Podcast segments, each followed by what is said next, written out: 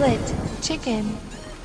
Olá a todos, bem-vindos ao 18º episódio da sexta temporada do Split Chicken. Eu sou o Ricardo Correia e eh, dentro do grande caos que está eh, a política portuguesa, seja nas eleições legislativas como nas eh, regionais para os Açores e as futuras vêm no, para a Madeira, tenho aqui a anunciar que hum, talvez parte disso se deva ao meu, ao meu, ao meu grande amigo e, e meu grande amigo e possível candidato a tentar fazer governo nos Açores, já que ninguém se entende. Portanto, vamos tentar aproveitar aqui a oportunidade de o ter cá.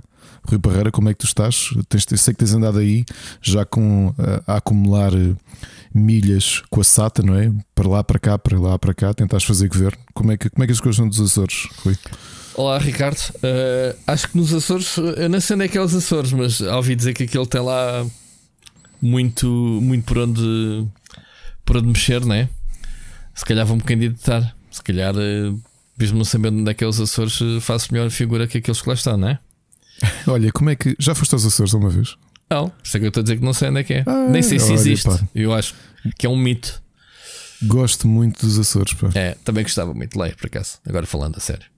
Uh, Aliás, está na lista, dizer- mas uh, é mais caro ir aos Açores e à Madeira do que qualquer outro país do mundo. Portanto, Vou-te- não é? Olha, vou-te dizer que por acaso eh, mudámos de. tive- Tivemos aí uns, umas mudanças de, de cenário, porque era suposto ho- hoje, se, se tivéssemos cumprido as nossas ideias originais, eu e a minha família estaríamos nos Açores neste preciso momento. Ah. Teríamos chegado e, ias ao carnaval com, com o outro. com o Marco. Por acaso ia lá não, ter com o Marco. com o Marco, outro. Carnaval. O, o carnaval, o carnaval no- na Madeira, mas nos Açores. Não, por- não, mas por acaso ia ver jardim, os- o jardim as celebrações do Carnaval, mas com o Marco Betancourt, Ah, do, do, do Kiel. Sim, sim. Tínhamos combinado isso. Ia, ia para a terceira, portanto era suposto esta semana estar nos Açores. Até aí, o que é que aconteceu? Acabou por não, em termos de, de- de calendário, não dar muito jeito com as férias dos, dos miúdos, que são mais curtas do que eu julgava. Portanto, quintas já voltam, voltam à escola, portanto fica para depois. A Ok, primeira viagem de avião. ok, ok. Logo aos Açores era bem fixe. Uhum. Não é assim tão caro. Eu tive a ver os bilhetes e eram até relativamente em cima, estava a 99 cada um e nem sequer era low cost, era pela SATA. Ah, era? Uhum. Mas não sabia. Mas tinha a ideia de que, eh, quando eu digo não é só viagem, né? Estou a dizer estadia, hotel, Estadia, sim. umas férias, não é ir lá para a casa de um amigo e só pagar a viagem. Percebes? Quando, Sim, quando eu digo que é mais pois. caro, é tipo fazeres um planeamento de festa. Digo eu, posso estar errado, mas Não, não, olha, eu também tive os preços dos hotéis e não acho assim nada do outro mundo. Quer dizer, não. Tá- Sou só tá eu que estou a implicar que os Açores é isso. deve ser. do que é nosso. e então, a tua semana? Eh, foste sambar hoje para a rua ou nem por isso? Não, hoje fiquei em casa. Ficaste em casa a sambar? Sim, sim, sim. Ah, pronto, está bem. Se ligaste tanto ao carnaval como eu, eu até me esqueci que era carnaval só porque vi no telejornal qualquer coisa do samba, porque eu pensei assim, bem, hoje é feriado, é daqueles feriados que a gente nem sabe porque é que é feriado, né? Mas pronto. Que são opcionais ainda por cima. Opcionais, sim, sim, sim. Ahm, sim, a empresa todos os anos decide, até agora tem dado todos, mas eh, é sempre anunciado com antecedência. Não é dado como a decreto, quero dizer. Pronto, e acho que é assim que deve ser.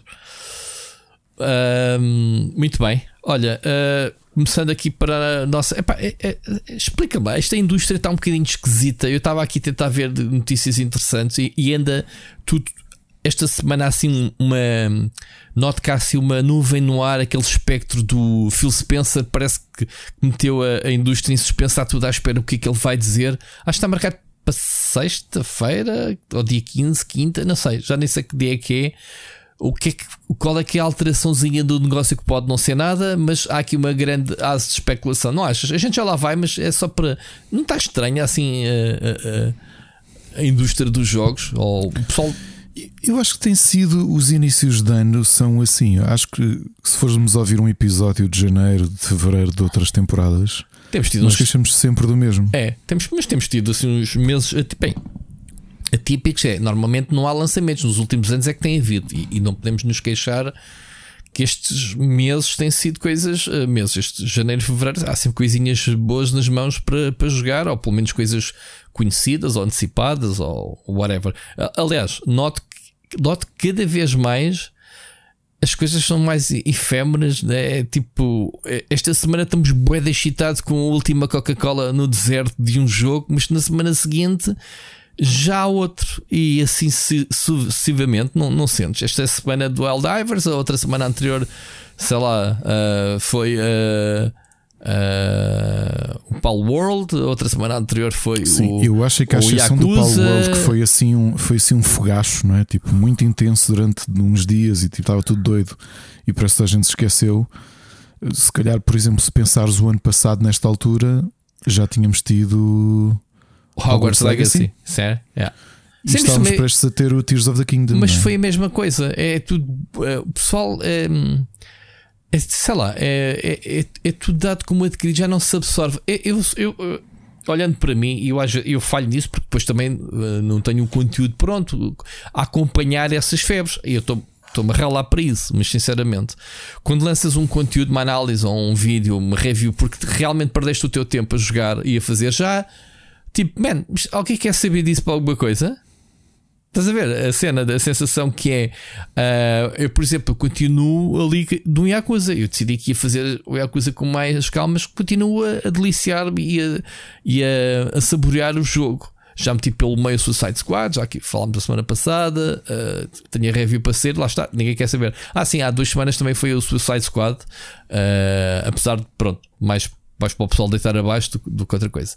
Mas não foi duas semanas, vez... foi uma semana. Foi uma, uma semana, é. Foi uma é, semana. Isto sim. é tipo, man, esse jogo é tão semana passada, esquece isso. Mas não é de nós que temos a barriga cheia que recebemos os jogos. Eu noto isto, que é o que é que me preocupa, é da malta que. que pá, que à partida tem que comprar os jogos que os discute e que os que joga ou compra.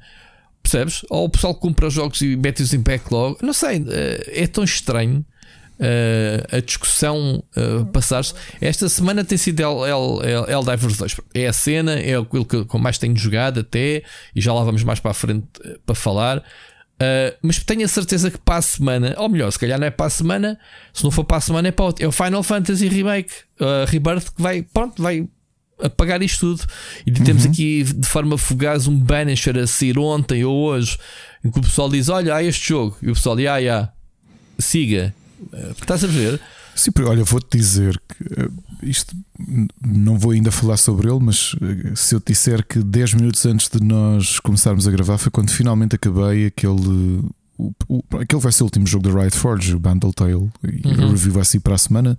Vamos ter review pronta em Zero Day, Rui. Vou-te é vou-te dar tudo para tu poderes preparar o vídeo para, para teres também isto no embargo. Uh, mas, mas realmente é isso que diz. Eu, eu, eu de repente olho eh, para a quantidade de jogos que também têm saído, mas têm passado debaixo do radar toda a gente. Uh, eu não sei se não está o mundo todo um bocadinho cada um a ir ao seu ritmo. Achas que isso está a acontecer? Não sei. Não é só quem faz eu review. Não, é, o que eu sinto é que cada vez mais tenho menos pica para discutir jogos. Uh, Sento-me aqui contigo uh, a, a, falarmos aquilo que falamos todas as semanas. Não me dá gozo e pode Twitter, para as redes sociais, discutir, porque pronto, a malta é, olha, é isto, pá, ainda tenho a Falco Marafana sobre a coisa, vamos trocando ali umas cenas. Pá, Falco, até olha, com o Rick, uh, mesmo uh, jogos que está na BR, agora o Divers andamos todos excitados a jogar com o jogo. Isso é o que dá pique, é o jogo, pá, vamos jogando, saboreando as coisas, estás a ver? Enquanto uh, agora o que eu sinto é que não, é tudo muito rápido. É um jogo que estava no ar, já vem hoje, já estamos a olhar para a frente. Ou seja, chega, imagina, chega-te um jogo hoje e tu estás a ser preocupado com o que chega para a semana. Percebes o que quer dizer? É, é tipo Estou muito fugaz, meu. Mas isto é a nível de tudo, de discussões, de. Já não se saboreiam os jogos. É, é muito estranho. É, e é o que eu digo. Eu, eu perco a pica porque sinto que não, não tenho assim muita gente para conversar. Pá, não me apetece uh, ligar uma live para falar sobre jogos porque queremos é falar eh, das coisas negativas da indústria. Uh, é como eu digo, as notícias todas que saem, ah, o Phil Spencer arrotou. Será que não vai haver, haver mais Xbox? Estás a ver? Esse tipo de cena que ainda não percebi o que é que se está a passar. Há aqui uma nuvem esquisita no ar. Uh, não sei. Isso tem que concordar contigo. Isso tem que concordar contigo. Eu acho, eu acho que falta. Vou dar um exemplo. Na sexta-feira, enquanto tu fizeste live, por isso é que depois não pude assistir mais. Tu sabes, normalmente, este tempo por acaso ainda não tinha acontecido, mas o João Machado uh, pôde vir cá à casa na, na sexta-feira, como ele tem estado doente, nós também tivemos, tivemos aqui os miúdos doentes, ele também teve. E esta sexta foi finalmente o dia que ele, que ele pôde vir jogar jogos de tabuleiro. E estava cá também o meu amigo João Rosa. Uh, então estiveram aqui os dois. Uh, e, e entretanto, chegámos ali uma altura que estivemos a falar do Forza Horizon 5. Tu sabes que eu tenho jogado imenso. O Machado também é um grande fã. É, é o jogo que ele, que ele tem assim no, no background. Volta e meia, quando quer relaxar um bocadinho, vai, vai ao Forza. E isso estavas a dizer do entusiasmo. Eu acho que tive, senti isso com. Senti isso enquanto explicávamos ao João o que, é que era o Forza Horizon. Porque ele ria-se, ele dizia: pá, foi, não, era, não, era, não nada à espera, tu gostaste de um jogo desses. E a realidade é que é, é que é isso. Se calhar essa paixão ou esse entusiasmo pode ser, pode ser da própria uma situação da própria indústria, percebes? Estar, estar tudo um bocadinho saturado e não, não haver margem para aquela pica. E usando aqui a, a expressão pica, porque acho que é mesmo isso, não é? Que é aquela. Hum, é isso, é falta de entusiasmo. Tu não sentes isso? Não, não sentes mesmo, mesmo, mesmo assim? Mas é, eu, eu, eu, eu, eu, não sinto falta de entusiasmo. Eu até sinto falta de entusiasmo para fazer conteúdos. Uh, aliás, anda meio gás com tudo. Uh, isso é. Uh, mas isto tem a ver com o meu cansaço pessoal e estou numa fase. falta de gás, pelo contrário, estou numa fase em que me apetece é jogar jogos. E, e, tudo o tempo que eu perder a fazer conteúdos, lá está, para ninguém gives a shit, já é tipo, esquece, como não se consegue ter as coisas no momento, não é? Um, eu apetece bem estar na minha, a jogar. Estás a ver aqueles períodos em que tu te recatas e estás no teu cantinho a jogar e ninguém te chateia? Uhum, eu percebo isso. É, é isso que me apetece. É estar ali com o Yakuza. Uh, hoje, hoje, por exemplo, hoje foi feriado.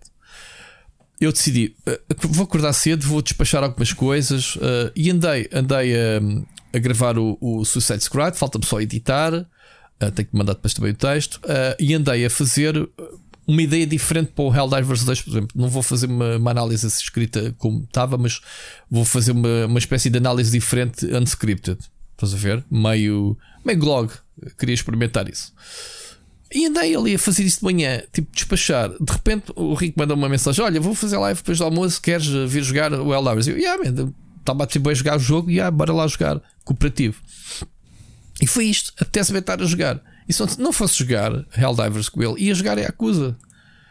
Ia me enfiar e continuar a aprofundar. Percebes? É isto que me está a apetecer. Uh, podia estar hoje, uh, que estive sozinho em casa, que a foi trabalhar, podia ter feito uma live de qualquer coisa. Não me apetecia sequer fazer live.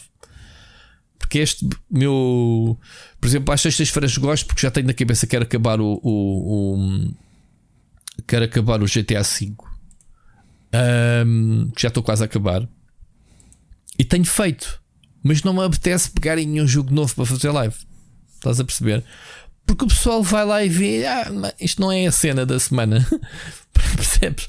E, e, apesar de eu ter, se calhar, a capacidade de corresponder a qualquer das cenas da semana, não me apetece. E tu sabes que eu tenho, tenho alergia, alergia às modas, né? eu fujo se toda a gente está a jogar aquele jogo, eu não vou acrescentar nada. Portanto, eu não quero, não vou jogar, ou não vou mostrar, ou não vou fazer. Um bocadinho por aí.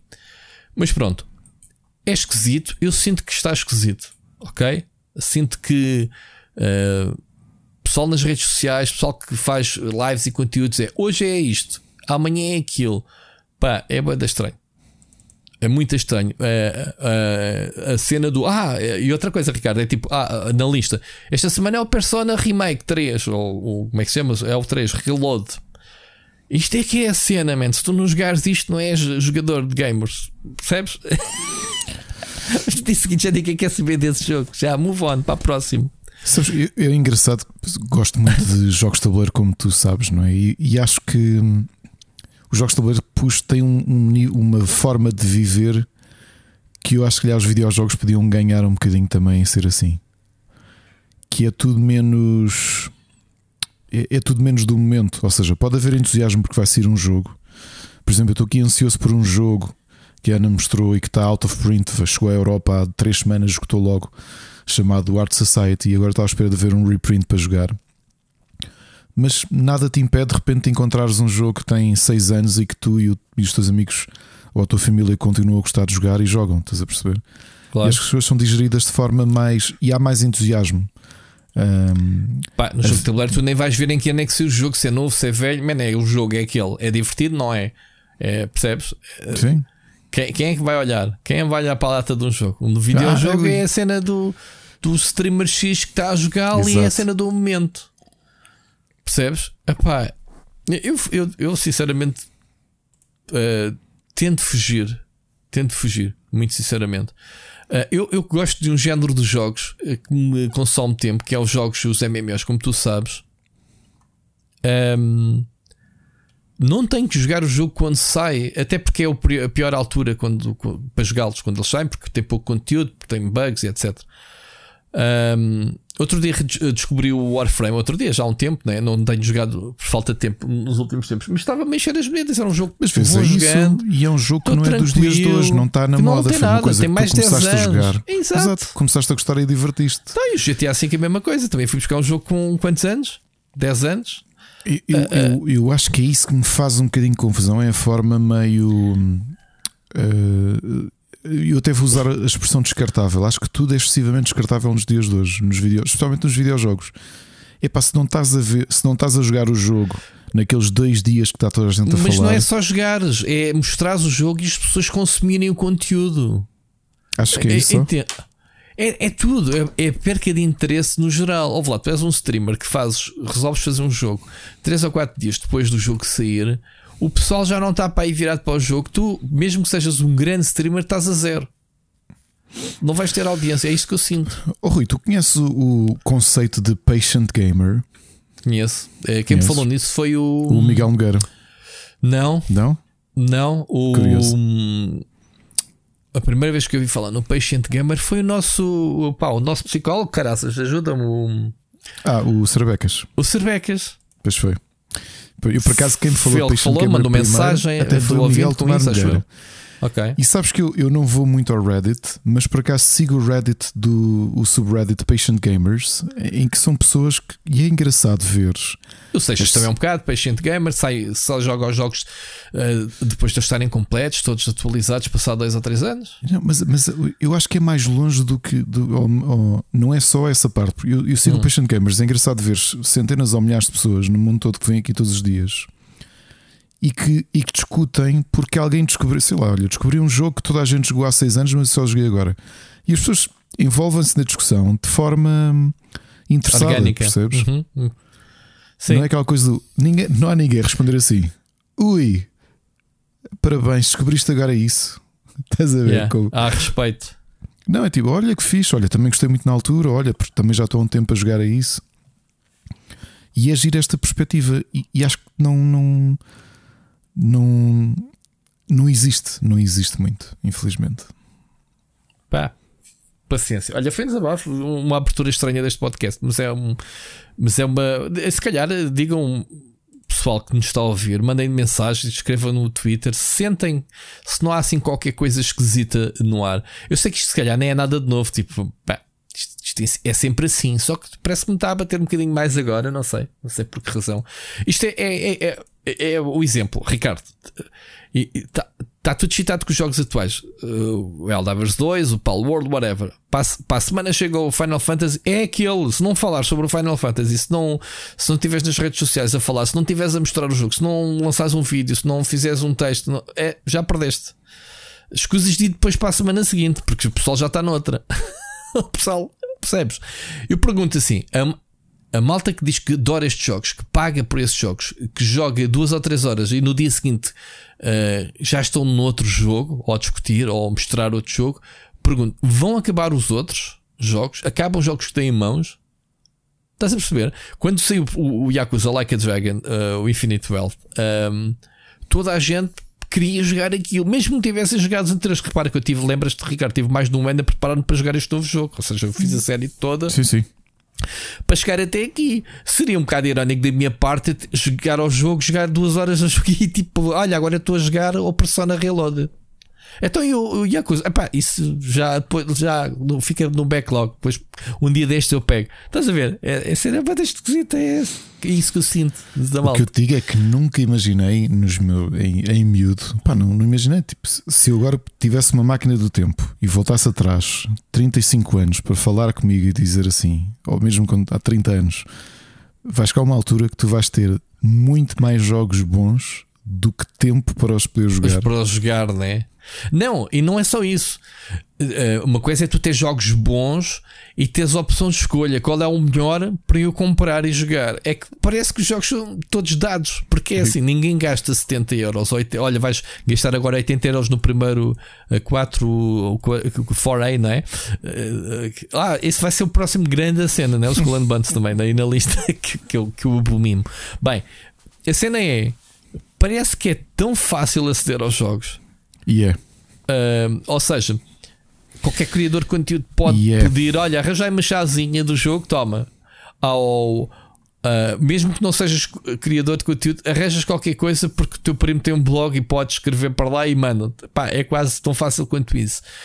E tens jogos como ou serviços como o Game Pass que, pronto, que também tens as novidades, ou algumas novidades, ou ou tens os PlayStation Plus, ou mesmo que não jogues agora o jogo de novidade, tens. Ou seja, é muito fácil de fazeres um backlog de jogos de grande qualidade sem teres que pagar e depois. Uh, tens é que decidir qual é o que vai dar mais trabalho de instalar isso, né? É aquela piada que a gente tem que o pessoal quer que a gente dê a opinião se o jogo é bom ou não para, eles perceberem se, é, se vale a pena instalar, não é se vale a pena comprar, é instalar já é aquela piada recorrente que, que a gente utiliza. É, é isto. Mas eh, tens razão. Se perguntasses ao miúdo que a gente matava, se falava-se para, para ter os jogos na altura. E jogavas uh, o que tinhas à mão, percebes? Mas às vezes coisas que não eram boas e tu Tant, jogavas porque. Tant, tantas vezes que há a gaveta aos meus jogos e dizia assim: Este ainda não joguei, este não acabei, bora. Este, e fazia listas com os jogos que acabava uh, e ia acabando os jogos não, não era, é pá, não tenho nada para jogar, vou, vou comprar um jogo. Vou comprar um jogo onde? Olha, ligar para um amigo, tem jogos novos? É pá, tenho aqui este, esse já tenho, ah, tenho este, este. Ah, olha, esse está bem, tá, grava-me esse. Era assim, grava-me, grava-me que eu já vou. Era, era divertido, a gente divertia-se mais, porque a gente também passava mais tempo com os jogos. Sim, uh, os jogos também não tinham data, não é? Que era não tinham data. Dizer é, exatamente. Era como os jogos de tabuleiro. Não a, tinham data. A definição de um jogo novo é quando é que o jogo chegou às mãos. Era. Banada, era, não havia. Era, era. Agora não. Agora é pá, esse jogo já é. Chegou ia pá, tenho, tenho um Mario novo a série, espetacular, tenho de ir jogar, não sei o quê. Mal sabias tu que o jogo tinha sido há 5 anos ou há 6. Pois é, esta semana sai um novo Mario, sexta-feira. Vai ser a cena, aí o novo Mario, ponto. De sexta para sábado, sábado Qual já ninguém Mario? quer saber. Os mini Marios, aquele mini, mini Mario. Ah, o remake do, do Mario. Sim. Vês, eu já, eu já estou tão perdido. A sério, estou tão perdido. É esta cena. É isto. É isto. Bom, Ricardo, grande abertura, sim senhora, muito negativista, uh, mas pronto. Nossa comunidade é, é que é maior, portanto. Uh, queres eh, relembrar o que é que temos de passatempos? O que é que tu lançaste? O que é que, Sim, o olha, que, é que temos? Já entregámos os nossos, os nossos passatempos todos de janeiro. Ok. E avisar o que é que temos agora a decorrer. Temos o Lens Island para PC, temos o Hi-Fi Rush para Xbox Series e Xbox Series e é isso. E um bundle com 5 jogos que começa com o Vampire Survivor. Se alguém não tiver, tem aqui uma oportunidade para o ter. E depois alguns jogos que eu e o Rui gostámos muito. Um deles, o Wally Wally World, que ah, eu adorei. e tu jogámos em 2021 ou 22? Uh, whatever. é, não é? O This is the Police, a Gold Edition do Omerta City of Gangsters e o Deep Dungeons of Doom. Tudo isto para PC. Portanto, passem pelo Patreon e uh, concorram. E boa sorte a todos. Ok. Um, mais programas. Tivemos esta semana uh, Alberto Silêncios. Tivemos Entre Marido e Mulher. Ricardo, o que é que falaram esta semana? É, as expectativas do Sérgio e da Alexa para 2024, depois da análise que fizeram ao Alan Wake 2, que foi o programa de janeiro, finalmente debruçaram-se um bocadinho o que é que estão à espera que aconteça. Um, o que aconteça em 2024. Muito bem. E da minha Olha, parte tenho que pedir desculpa a toda a gente, ok? Porque isto com miniférias e, e afins. Um, contei mal, apesar de ter dito que o, que o, que o Para Cá do Abismo saía na sexta-feira passada e deveria ter saído, eu depois acabei por contar mal do calendário e não o cheguei a gravar, portanto sai nesta sexta-feira. Peço imensa desculpa a toda a gente. Mas para portanto, compensar. Os teus dois fãs que, que ouvem uh, Para Cá do Abismo Já recebi mensagem por acaso. Já, pronto, já, é isso. Já, já. Está tudo Como bem. é, pronto, Não tá bem. do abismo. Pronto, é isso é que é bonito. As pessoas de sentirem falta. Muito bom. Mais, conta, cortei-te o, o raciocínio. E tenho. eh, Mas para compensar, temos aqui uma novidade. Estão a ouvir este episódio, já perceberam que gravámos na terça e não na quarta, porque ontem foi noite. Pelo menos fui eu até que pedi ao Rui para não fazermos isto, porque para Ah, não fazia gravarmos ontem. Sim, casa de carnaval. Sim, é porque, como, como acho que sabem, eu não tenho uma casa muito grande e ontem estava, estava a família toda de férias e estavam aqui a ver um filme na sala, que é onde eu gravo, e, e, gostava um bocadinho de estar a dizer: olha, agora podem, vão todos para a cama para eu poder Yeah. gravar. Péssimo. Um, Mal, e acaba- yeah. acabamos de falar e, e pronto, e adiámos. Um, também hoje era feriado e para algumas pessoas, possivelmente, nem sequer ia ser o melhor dia para ouvirem. Hoje, que é dia de trabalho, quarta-feira, é uma, calhar, um melhor dia para ouvirem o programa. Aqui Sim, uma... já, já agora, já, já agora, Ricardo, desculpa interromper-te, eu sei que vais anunciar aí qualquer coisa. Ahm, para a semana vai ser a mesma coisa. Uh, vamos uh, não atrasar, mas antecipar. Isto para dizer, quem quiser, pá, porque é incrível, Ricardo. Uh, todos os dias recebo mensagens, todos os dias vou recebendo mensagens tipo. Uh, vão gravar logo, vou, posso mandar, estou em live com o Rico. Olha, uh, vou mandar mensagem. Depois não mandam, mas tipo, era suposto a gente gravar à segunda-feira. Em tantos anos, o pessoal não sabe que a gente grava à segunda-feira Uh, e anda sempre, "É, ainda vou tempo de mandar mensagens, tipo num sábado ou assim, ou, ou então mesmo na segunda-feira à noite. É quando o pessoal se lembra, malta. Mandem mensagens uh, por norma até segunda-feira ao fim do dia. Fim do dia, Lá está, fim do dia, que é para a gente uh, meter no alinhamento. Ahm, no próxima semana vamos gravá-lo uh, domingo, se tudo correr bem. Se acontecer alguma coisa na indústria, isto tem sido péssimo, né? a meu ver, Ricardo. Porque eu vou para o estrangeiro uh, segunda e terça, portanto, provavelmente tu, Ricardo, vais ter que tomar conta da, da edição até. Ahm, e vamos gravá-lo domingo. Quem quiser mandar mensagem do ouvinte para a próxima semana, seja por que motivo quiser, até domingo ao fim do dia. Ok? Fica já aqui o, o aviso para o pessoal que me vem, vem me perguntar, não é tipo, estás a ver, na live do Rick. Olha, então podes mandar mensagem. Podes, man, podes, quiser. Por acaso até foi o Sírio hoje. Brinco, ah, não gravaram ontem e vou mandar hoje. Mas pronto, tenho recebido mensagens privadas. ah, por causa de mensagens, quiserem, mandem para o mail geral. Ah, estavam também me comentaram no vídeo perguntar como é que se mandava. Pronto, aí eu compreendo que as pessoas não saibam, né? Pela primeira vez no Twitter têm lá o e-mail que quiserem, é o mais fácil. Mas mandem no formato, Ricardo. Hoje tivemos uma mensagem, tivemos de deitar fora porque não o formato não. Pronto, não sei que formato é que era aquele, uh, não, não reconhecemos, não conseguimos fazer nada com aquele. Mandem isso.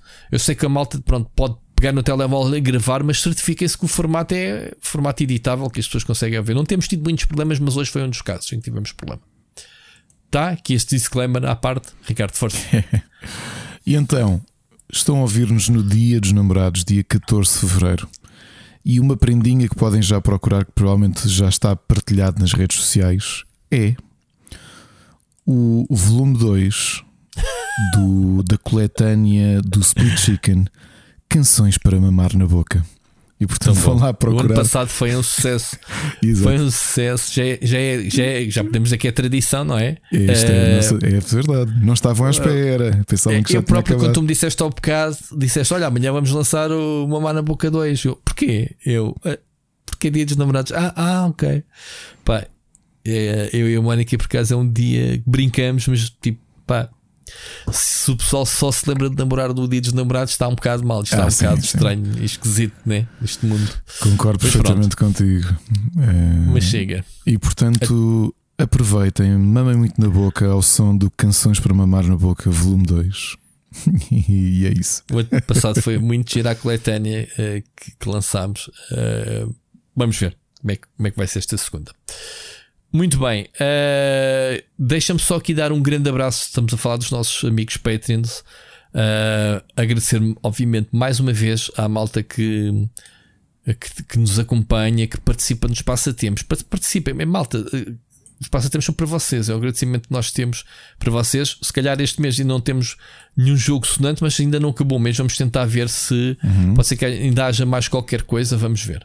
Um, Ricardo, um abraço então ao Telmo Vieira, ao Luís Silva, ao Tiago Vicente, o Helder Nunes, o Fábio Soares, o Ivo uh, Figueiredo, Ricardo Fazeres, o Fábio Domingos, o Carlos Carneiro, o JPW, o António Pacheco, a Patrícia Casaca, o Celso Bento, o DMC, João Gomes, Viasan Guizé, Nuno Pereira, Carlos Duarte, Rodrigo Braz, Ruben Borralho, uh, Paulo Seixas Bento, Felipe Silva, Moscar Morgado, Enzo Bolt, Vasco Vicente, Carlos Felipe, Ricardo Moncacho, Frederico Monteiro, Bruno Carvalho. Muito obrigado, malta. Somos cada vez mais. Um, ehm, e isto, obviamente, nos enche o coração uh, pela vossa ajuda mensal.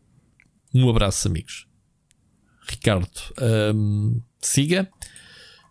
siga. Mais alguma coisa que temos uh, para fechar? Não, acho que é mesmo isso.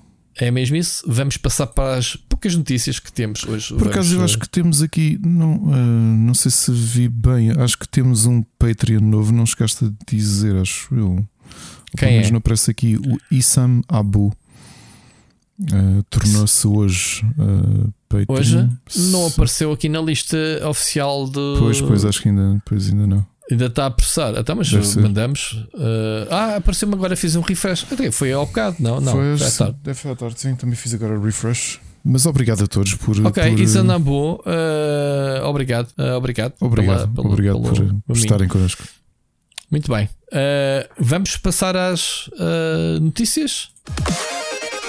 Notícias da semana. Então, queres começar? Tens aí uma nova notícia de um evento, é isso? É, para a semana vai decorrer. É um, é um evento bastante privado, nem, até já te digo como é que funciona a aquisição de bilhetes. Que a Devcom vai estrear um evento, um, um tipo de evento novo. A Devcom, para quem não sabe, é, o, é a GDC, ou aliás, é o evento que substituiu a GDC Europa na Gamescom. Acontece dois dias antes de começar a Gamescom. Portanto, aquela semana dedicada a videojogos em Colónia começa precisamente com esta, com esta DEFCON. Portanto, a DEFCON é capaz de ser o, segundo, o segundo maior evento dedicado a devs e dedicado a business uh, de todo o mundo. O primeiro, obviamente, a GDC de São Francisco. E a DEFCON é de longe a maior da Europa e a segunda maior do mundo. A equipa da DEFCON, de forma muito subtil, até porque já, já vais perceber o porquê de não haver grande comunicação vai estrear para a semana em Lisboa a primeira edição do Leadership Summit. E o Leadership Summit é um evento privado para C-level executives de empresas. Um, ehm, com o NDA, toda a gente que participa tem que ter uhum. NDA, que é, um, é, é suposto ser um local de conversa livre entre empresários. Não é direcionado, não é, é impedida a entrada. Um, ehm, Uh, jornalistas, por exemplo, uh, é, é mesmo um espaço livre, toda a gente assina NDAs para toda a gente poder discutir negócio abertamente. Uh, os bilhetes não são baratos, não sei se já viste, com, com IVAs Nem e afins. conheço este evento, ok. São 2 mil e qualquer coisa euros o bilhete e tem uma particularidade: é que tu não podes comprar bilhete por ti mesmo. Tu tens de submeter um pedido para te permitirem comprar bilhete. Okay. Tu fazes um apply, eh, tens que ser eh, vetted por pessoas que participam ou pessoas da indústria eh, que têm que te reconhecer e a partir daí dão-te a possibilidade de poderes pagar os tais 2.100 e qualquer coisa euros pelo bilhete. 2.100 e tal uhum. euros, ok. Ok, ok. Okay, são... Isso é daqueles eventos que nem sequer precisávamos estar aqui a fazer publicidade, não serve para nada, não é? Ninguém pode falar sobre o evento, é tipo o quê? Sim, é um ah, evento que, mais privado, não é? Assim, um... Quem for não pode dizer nada, não é? Pois. Muito bem. Eu por acaso vai acontecer outro uh, Sim, também assim. Já uh, agora eu, eu, vou estar neste evento. Qual? No para a semana? Sim. E pagaste os 2.300 euros? Não, não paguei. Ah, os dias, buscar de Vai vai, ser, vai, vai realizar-se um também de negócios. Sim, o Moby Dick privado. em abril. É o quê? O qual? Moby Dictum em abril. não é Unicorn esse, não é esse. É, não, vai ser na, na Mel Arena e na, na Phil ah, sim, vai ser um evento de esportes. Sim, uh, da ESL, sim. sim. de esportes, mas a nível de negócio também. Sim, sim, sim. Sim, este ano está cheíssimo. Portanto, é curioso que vamos ter já este Leadership Summit e, e, e é, é, interessante ver que o evento. O evento começa aqui em Lisboa, portanto, este, este spin-off, digamos assim, do DEFCOM, só dedicado a, a empresários não é? e a líderes da, da indústria. Uhum. E em abril vamos ter o Moby Dictum Lisbon. O Moby Dictum é um evento de negócios, eh, mas mais ligado ao, ao, ao mercado mobile que acontecia, que acontece anualmente em Istambul e que vai ter o seu primeiro spin-off em Lisboa em abril, na Unicorn Factory. E isso, como disseste bem, Rui, foi também anunciado para setembro no Altice Arena, o grande evento, o grande summit de negócios de esportes da ESL, uh, da ESL, uh, também aqui em Lisboa. Portanto, estamos, para quem se queixava que nada acontecia em Portugal, de repente. Yeah. Há acontecer coisas da, da indústria. Muito bem. Um, primeira notícia, Ricardo. Uh, um, uh, aliás, a notícia mais interessante da semana foi um, topa bem isto a Disney e a Epic Games fazem aqui um, uma parceria milionária para criar uma experiência nova assente em Fortnite. Eles descreveram a experiência, Ricardo. Tudo o que podes fazer nisto, assim por alto, obviamente, não ao detalhe, mas o conceito geral do que é que se passa sem usar a palavra metaverse. Mas é um metaverso. Estás a ver? Uh, isto leva-me a crer que a palavra metaverso é já. É, se a gente disser, olha, vamos criar um metaverso, o pessoal descarta lá, psh, é, metaverso. É, sim, sim, sim, que é isso, mano? Isso já é tipo, já é o ano passado, agora é a inteligência artificial, mano. Metaverso morreu, nem a meta fala sobre o metaverso, quanto mais. E então, uh, isto parece-me ser uma ideia bastante gira, obviamente. Uh, a Disney meteu lá dinheiro mesmo na Epic, comprou um stake de 1,5 mil milhões de dólares comprou salvo seja, ainda, ainda vai aos reguladores, mas é uma, é uma fatia grande da Epic, né? a Disney diz que é o maior negócio que alguma vez fez ligado ao gaming. Um, e então, muito inteligente, como a gente sabe, a Epic e o Fortnite não brincam em serviço, eles são um grande palco de tudo o que acontece de eventos. A Disney já, lá, já se fartou de lá meter dinheiro. Sempre que sai um Vingadores, sempre que sai uma cena nova da Disney, a Disney chega-se à frente. Pá, provavelmente devem ter pensado, mano, a gente compra uma fatia, fazemos o acordo e vamos fazer uma cena onde podemos continuar a fazer tudo. Imagina. Uh, Marvel, Lucasfilms, uh, Disney, uh, ilhazinhas com atividades, criadores de conteúdo, veres desporto da ESPN lá dentro. Ou seja, isto, se não é metaverso, é o que, Ricardo? Não é? Uh, não, não necessariamente o, o Fortnite é um metaverso, não tens que andar a meter óculos de realidade virtual. Portanto, essa foi a ideia do outro. Portanto, os metaversos existem uh, um sítio onde tu fazes atividades e até podes ganhar dinheiro, podes gerar conteúdos e vender-os dentro. Portanto, é isto o metaverso que eles criaram. Um, isto vai ser anunciado oficialmente muito em breve.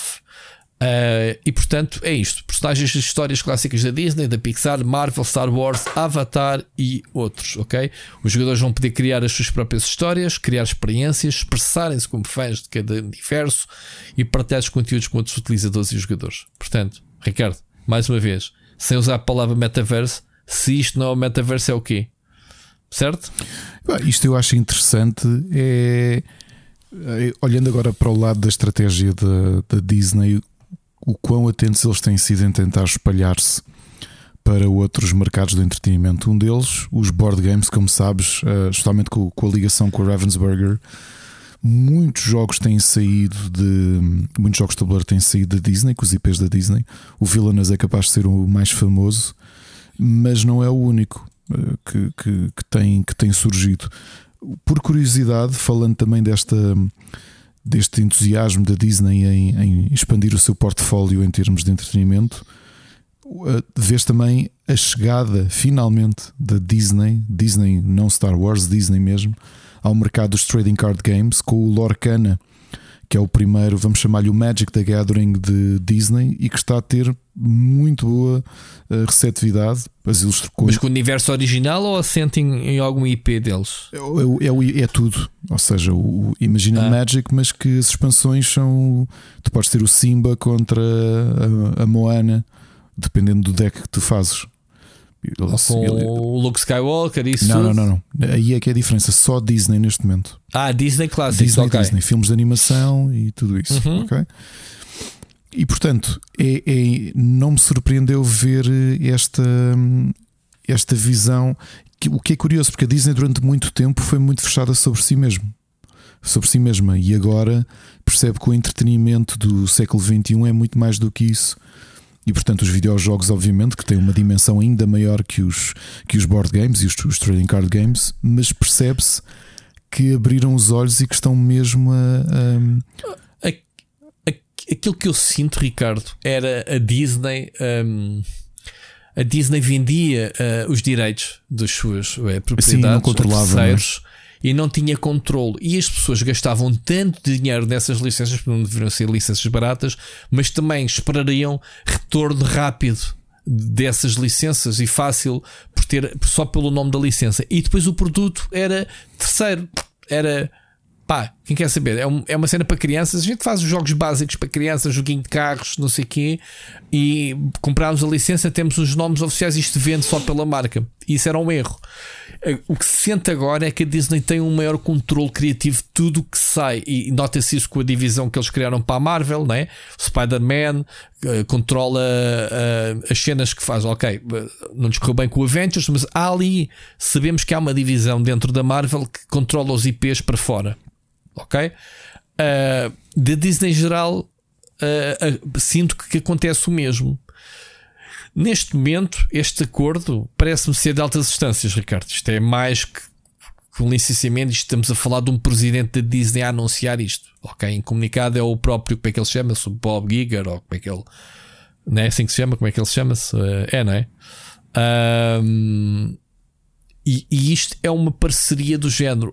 Um, inteligente, porque não é uma parceria entre a Disney e a Epic Games, é uma, é uma parceria entre a Disney e a Epic assente na plataforma já existente, que é o Fortnite, com ligação direta à sua fonte de utilizadores. Ou seja, não há pompa malucos, não vamos construir nada do zero, vamos sim criar algo assente já com interligação direta ao Fortnite. Isto é a Epic, lá está, mais uma vez, muito inteligente usar uhum. o, o, Fortnite, é uma montra para o mundo do gaming. Sim, sim. É, é, é, é uma das maiores plataformas que existe com a sua base de utilizadores e eles fazem o que querem daquilo com um grande sucesso. É novos artistas que lançam álbuns em que estreiam lá uh, músicas, é trailers de filmes mais aguardados estão lá estreados. Ou seja, isto faz lembrar um bocadinho a Super Bowl, que a propósito foi ontem, né? A gente não, eu não sou fã, não, não, não te consigo trazer nem nenhuma eu, eu zero, uh, nada relativamente ao Super Bowl. Não sei quem é que estava na final, nem quem é que ganhou, mas acho que foi uma equipa Pronto. americana ganhou, ganhou a, a, equipa do namorado da, da. Como é que se chama aquela artista que é a que mais vende agora? Ganhou os 4 games. Swift? O, a, a Taylor Swift eu, foi eu pronto. nem sabia foi com quem é que a Taylor Swift namora. Namorado portanto... ou marido? É com um jogador de, de NFL. Ok. Que pelos vistos é bicampeão. Uh, Perdeu o raciocínio. Ok, nós não, não queremos saber muito da, da, do futebol americano, mas sabemos todo o espetáculo comercial que existe em redor disso, não é? Uh, os milhões que são pagos pela publicidade de 30 segundos e, e, e temos acesso a trailers de filmes uh, e de, de, cenas bem porreiras uh, porque é um grande investimento que eles lá fazem e dá uma sensação, dá uma sensação não, o Fortnite é um bocado essa montra estás a ver? Em que tu estreias lá coisas. A Disney foi muito inteligente em fazer esta parceria. Portanto, é, não é uma cena nova, mas ao mesmo tempo é uma cena nova. Quando eu digo que não é uma cena nova, é, pá, não é se calhar nada daquilo que já não tivesses visto no Fortnite. Só que aqui vamos, se tens a ilha do Fortnite, também tens a ilha da Disney, a ilha da Marvel, a ilha da LucasArts, estás a ver? E o pessoal tem experiências em cada ilha uh, diferentes. Pronto. Vamos ver. Só que isto é obviamente é um bocado de especulação. Eles só divulgaram um trailer e teasing, mas é aquilo que eu entendo é uh, pegar naquela malta e oferecer mais conteúdos uh, baseados no, nos universos da Disney. Acho isto super interessante, ok? Isto, mas isto não se engane, isto é um aquilo que eles há dois anos atrás encheriam a boca a dizer que isto é o nosso metaverso, isto é o metaverso. Pá, o Fortnite é o maior metaverso que existe uh, a decorrer. Não, não precisas de um headset de realidade aumentada, não precisas daquela visão que o Max Zuckerberg tem para, para a meta. Uh, isso há de ser outras coisas que há de acontecer no futuro. Eles dizem que continuam a, a criar os seus, uh, os seus universos de, em realidade virtual. Tiveste agora a resposta também da Apple, né, que lançou os seus headset, vai mexer um bocadinho aqui com as águas. E é um Eu bocado, acho que vai mexer um muito disto. com as águas, porque quer queiramos, quer é. não, a Apple continua com esse condão de há uma tecnologia, não houve aceitação de ninguém. Uh, case in point, o a tablet da Microsoft que é lançada, ninguém ligou nenhuma e a seguir é lançado o iPad e revolucionou a forma como consumimos dispositivos eletrónicos portáteis. A mesma coisa com os leitores de MP3, muitos anteriores ao, ao iPod, e de repente o iPod é que mexeu com tudo. E depois não esquecer, yeah. a Google já tinha tido os Google Glasses que, que aparentemente eram revolucionários e foram um flop e eram um bocadinho menos esquisitos do que este porque este, estes óculos da Apple parecem óculos de mergulhador. Parece completamente. Eh, eu já tenho visto pessoas andarem com aquilo na rua. Não aqui, tenho visto vídeos de pessoas andarem com aquilo na rua e certo. acho estranho. E de repente também visto um, um, ressurgimento de marcas, especialmente marcas chinesas, a quererem lançar dispositivos competidores do, do, do Apple, porque é isto, é isto que a Apple faz: abre, abre mercados alarga é, horizontes é, do, é mesmo. mercado. Yeah. E tu sabes, quer dizer, tu, tu eu a, a, a rezar o Pai Nosso ou, ou, ensinar o Pai Nosso ao vigário, quer dizer, isto é o teu, o teu bread and butter, é o teu trabalho Sim, diário. Eu tenho acompanhado, mas é a notícia que vem dos States, porque isso não chegou cá, nem se sabe quando é que vai chegar à Europa, mas são 3.500 paus, não é propriamente para o, não, não. para o bolso do Zé Povo. Quer dizer, eu com 3.500 euros compro um carro para a minha filha. Exato, precisa de um, está a tirar a carta, coitada. Um, mas, mas é isto. É, Não, mas, é... mas, é... mais seguro. Compras e ela imagina, através do, ou vê através dos óculos, que tem um carro, mas não tem, está no mesmo sítio. Ah, o pessoal nos Estados Unidos já metem isso na cabeça para acontecer. A sério? E... Ah, isso, isso, não, não é algo. Eles dizem para não usarem, porque é assim: eh, o headset é uma cena que é os menus, os ícones têm que posicionar-se em coisas fixas. Em andamento aquilo desbaralha-se tudo. Uh, eu lembro-me que a Meta e a, e a BMW estavam a criar um, pronto, uma experiência de realidade aumentada. Mas que no próprio para-brisas. Não, não, metes o headset mesmo deles, uh, o, o, óculos, e, e conduzes. Eu acho que isto vai ser brutal porque já não vais ter que olhar para um pequeno ecrã. É, é, isso que estás a dizer. É, mas também, eu, eu, também estava a falar isso este ano, com, este fim de semana com a Ana, de termos isso, teres o, teres o Mas o para-brisas é fácil. Isso é fácil porque tu já tens muita. O meu carro já faz um bocadinho de projeção holográfica. É basicamente usares o reflexo do, do para-brisas para projetares lá a informação que sai de, das fendas do, do tablier, não é? Um, a cena já é um bocadinho mais além. É, é realmente teres um para-brisas útil que não te tapa a vista, mas com boa informação, mapas projetados. Sim, isso é o futuro. Com ou sem óculos. Um, mas eles estavam mesmo a criar era com óculos. E o problema é o motion da cena, é o carro em movimento não possibilitar aos óculos fixar-se num ponto e baralhar-se. E eles andavam atrás de uma tecnologia e acho que conseguiram uh, resolver essa situação. E eu, eu vi o pessoal no, met, no andar de comboio com os, com os da, da, da Apple e veres aquilo a fixar-se à janela do comboio, como é que começa a andar e a janela vai para trás, vai, ficou para trás o menu, perde-se porque ficou fixo naquele ponto, estás a ver? Uhum. Isso ainda é um dos problemas uh, que ainda acontece um bocadinho com esses headsets, mas estão-se a trabalhar para isso. Mas se o futuro é teres um headset na cabeça para conduzir, porque vais ter montes de informação como um videojogo. Ao fim e ao cabo, nós, nós somos as pessoas mais treinadas para essas Sim, coisas. Né? Tu tens no Forza Horizon. 1500 no Forza Horizon tens 1500 coisas a aparecer no ecrã quando estás a, a, tentar manter um carro na estrada sem bateres com ele. Isso vai acontecer na realidade. É, é cada vez mais a fusão dos videojogos com carros. Tu sabes que na Sony e na SES apresentaram o carro da PlayStation, não é? Na, na parceria com um fabricante uh, japonês, em que ele meteu o carro no palco com o comando DualSense da eu PlayStation. Vi, eu vi, eu vi. Viste vi, isso, uh, e querem que a PlayStation 5 seja o centro de infotainment dentro do carro. Portanto, sim, vai. Uh, aliás, vai haver, uh, eu acho que até já falámos aqui sobre isso, se calhar estou-me a repetir outra vez, uh, a possibilidade de usar, quando o carro está parado, os volantes e os pedais para jogar jogos de carros. Ok? Estás com o carro parado, estás a usar o volante do teu carro e jogares um jogo de carro. O mais, o mais bizarro nisso até podes imaginar facilmente, ah, ok, faz sentido. O jogo está, está a correr na consola, né? um Tesla, imagina, e estás a usar os pedais para acelerares e, e travares o carro e, e conduzires. A cena gira é que tu podes uh, transpor afinações do jogo para o próprio teu carro e vice-versa. Estás a ver sim, aqueles sim. parâmetros que a gente mexia no qual é McRae, tipo sim, uh, as mudanças e o rácio, não sei. Imaginem isso entre o jogo e a vida real. Isso aqui é mesmo bizarro para o ponto positivo. É, é o futuro, é isto. É o futuro, não, é o presente. Já se começa a mostrar coisas mexidas. Isto é proporcionado pelos carros elétricos que são cada vez mais eletrónicos, cada vez mais digitais, cada vez mais computadores. Estás a conduzir um computador do que um carro, não é? E é giro vemos estas realidades a, a chocarem Uh, pá, desde que não haja acidentes, que seja tudo tranquilo, uh, em que só possas fazer este tipo de coisas parado. não é como há pessoal que não podes ver Netflix a conduzir, mas o pessoal craca aquilo para, para poder ver. Epá, é, tô, tô é. mesmo. Então, eu estava. Eu, eu apanhei, um, apanhei há pouco tempo. Eu, eu até fiquei com a referência para comprar para mim. comprar um, um Uber tinha um acessório, comprou, já não me lembro, aquelas lojas chinesas, como é que chama-se? Da. Do que? Uh, do, do AliExpress tipo, e do Wish? Tipo, o AliExpress, pronto, uma cena dessas, acho que foi na AliExpress. Comprou um, um kit para o, que, que, até havia para o meu carro. Ele, ele chamou-me a atenção exatamente porque ele, ele, tinha um carro igual ao meu, a fazer de, de, Uber, e ele estava a usar numa televisão igual à minha, a televisão, um, um ecrã. Ele estava literalmente a ver a, a SIC. Eu entrei no carro e já estava a ver.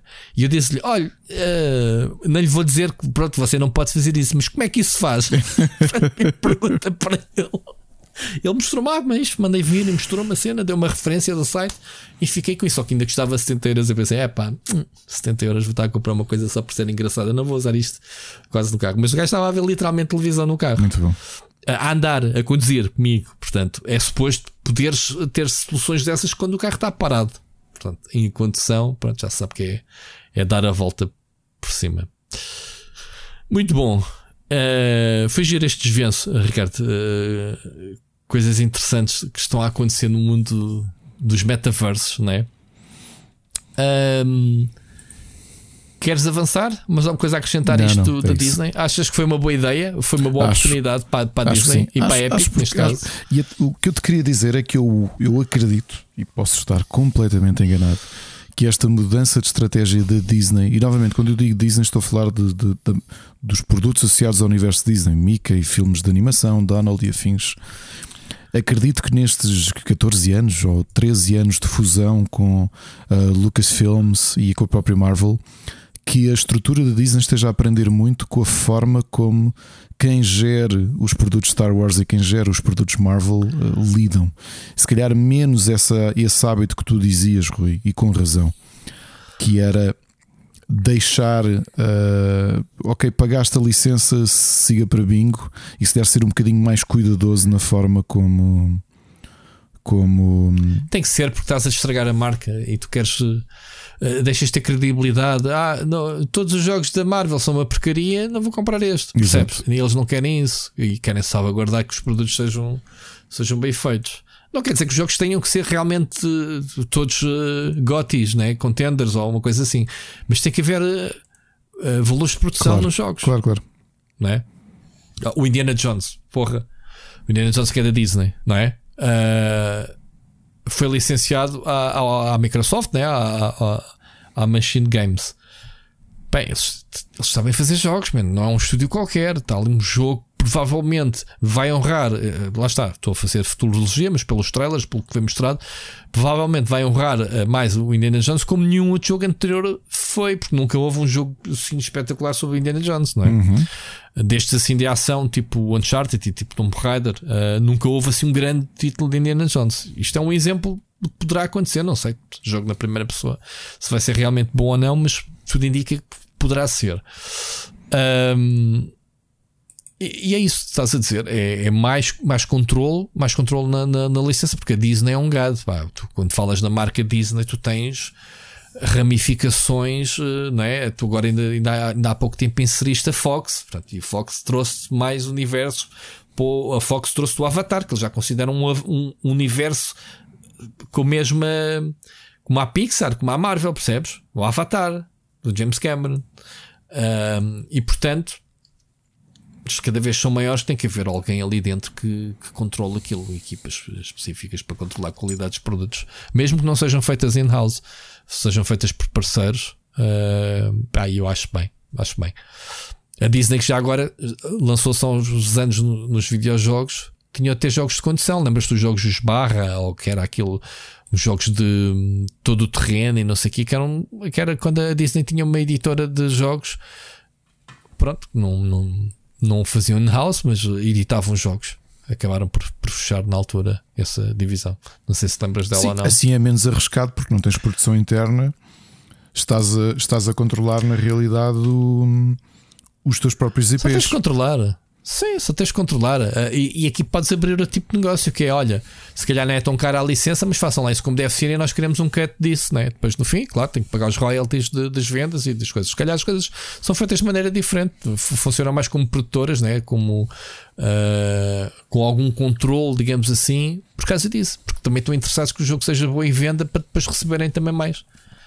Digo eu, eu não, eu não, não, não estou por dentro destes negócios. Que é daquelas discussões não... que eu gostava de saber como é que se processa por exemplo, yeah, o, o funcionamento da, da PlayStation que está a usar um IP que foi adquirido por uma, por uma empresa, ou, aliás, que não adquiriu, sim, adquiriu os direitos, sendo uma empresa do grupo, neste caso a Sony Computer Entertainment. Uh, Mas qual é a licença? O Spider-Man.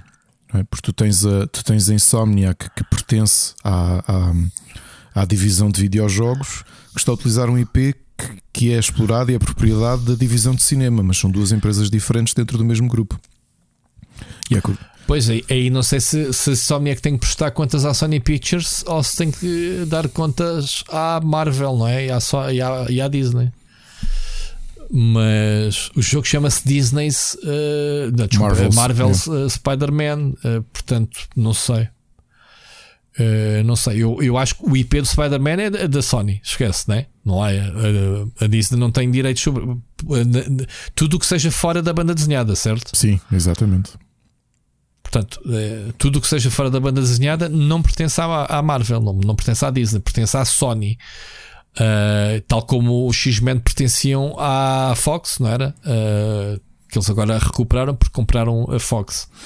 X-Men e o Fantastic Four e essas coisas, não é? Sim. Isto é a história, a história da Marvel quando teve para falir, né, que, que sobreviveu à conta Sim, a, a vender, da venda desses IPs. Justamente esses dois que eram muito fortes. Vendeu também o Fantastic Four à 12th Century, sim, também à 12th Century Fox. Sim, foi o que eu disse. Foi o X-Men e Fantastic Four. E, e, e, para a Sony, o Spider-Man e o Spider-Verse, né? Tudo, todos os vilões, isso que pertence Que é curioso também que se vê, é, para quem gosta de analisar isso com, com, com uma perspectiva mais de negócio e de, de valor de marca, é, para percebermos como é que em 30 anos o, o que é que era realmente importante em termos de IPs para a Marvel uh, e, e, depois o que é que a própria Marvel fez uh, crescer em termos de valor, precisamente por não ter tanto X-Men, que eram a sua galinha dos ovos de ouro dos anos 90. Não tinha, não tinha em casa, não tinha o Fantastic Four, que também era uma das galinhas dos ovos de ouro dos anos 90. Mas nessa altura eles se calhar não esperavam eh, ganhar dinheiro com filmes como agora. É isso, é isso. Ou seja, alavancaram aquilo que ainda era propriedade deles, porque Avengers tinha importância para quem lia a banda desenhada, mas não era um, um, um não, não tinha o poder que se esperaria ou, ou que se, não era comparável sequer a X-Men. Avengers era, era para fãs de, de, de, da banda desenhada, não tinham mesmo, a mesma dimensão. Uhum. Não comparado com uhum. Spider-Man e X-Men, que, que eram de longe quem mais faturava. E como as coisas mudaram, é? quando tu observas por causa do MCU, personagens como o Black Panther ganharem destaque, a dimensão, é? ou Doctor Strange, sim, sim, ou tudo sim. isso, que eram, eram personagens para quem lia eram importantes, mas não eram. Quer dizer, sim, e a Sony, a Sony a tentar faturar com os vilões, ainda agora uh, abrimos, uh, abrimos, não estávamos a falar em off antes de começarmos a gravar. Que mas, pá, a, a, a Madame Web, a Madame Web, que é o último filme dessa série foi um flop, ou está a ser um flop, ou está a ser arrasado pela crítica, não sei. E eles a tentarem faturar com o Venom, com o Moebius, com, com os vários vilões, com, com que vai em breve o, o, o Craven também, não é? que já está na, na, na calha, já há trailer e tudo. Uh, mas estes uh, eu ainda não consegui perceber ou não me lembro qual foi o filme que mudou esta mentalidade. Eu sei que o MCU foi o Iron Man que, que abriu o MCU, mas ainda assim, antes disso, os filmes eram todos fraquinhos. Os filmes da Fox, o Hulk, uh, o Fantastic, Fantastic Four. Os, os, lembras dos filmes do Capitão América para MCU? Com moto e tudo, não esquece. Uh, o, os filmes do Ghost Rider, Sim, os do... por acaso também era da Fox, com o Nicolas Cage. Eu, eu acho que aqui isso, olha, por, exemplo, filmes péssimos. Por exemplo, o Ghost Rider era um personagem que vendia muito mais nos anos 90 do que e nos dias de hoje. Para o público que descobriu a Marvel graças ao MCU, Ghost Rider é, é não tem destaque, não tem, uh, não tem qual, qualquer sim, sim, tipo de, de relevância. Eu, quando era puta adorava Sim, porque era um personagem forte. Tipo, era, era bem muito fixe. Um, mas pronto, nessa altura, quando tu vendias, não querias saber se, pronto, vendias a licença, siga, faça o que quiserem daquilo. Era como, como na altura houve Vol, comprava tudo o que era licenças de videojogos para fazer adaptações muito tamanhosas né? aquele, aquele esquema que ele tinha com, com, de ir buscar dinheiro ao governo alemão para, para fazer sim, sim. os subsídios que ele sacava, fazia, não tinha, nem sequer tinha.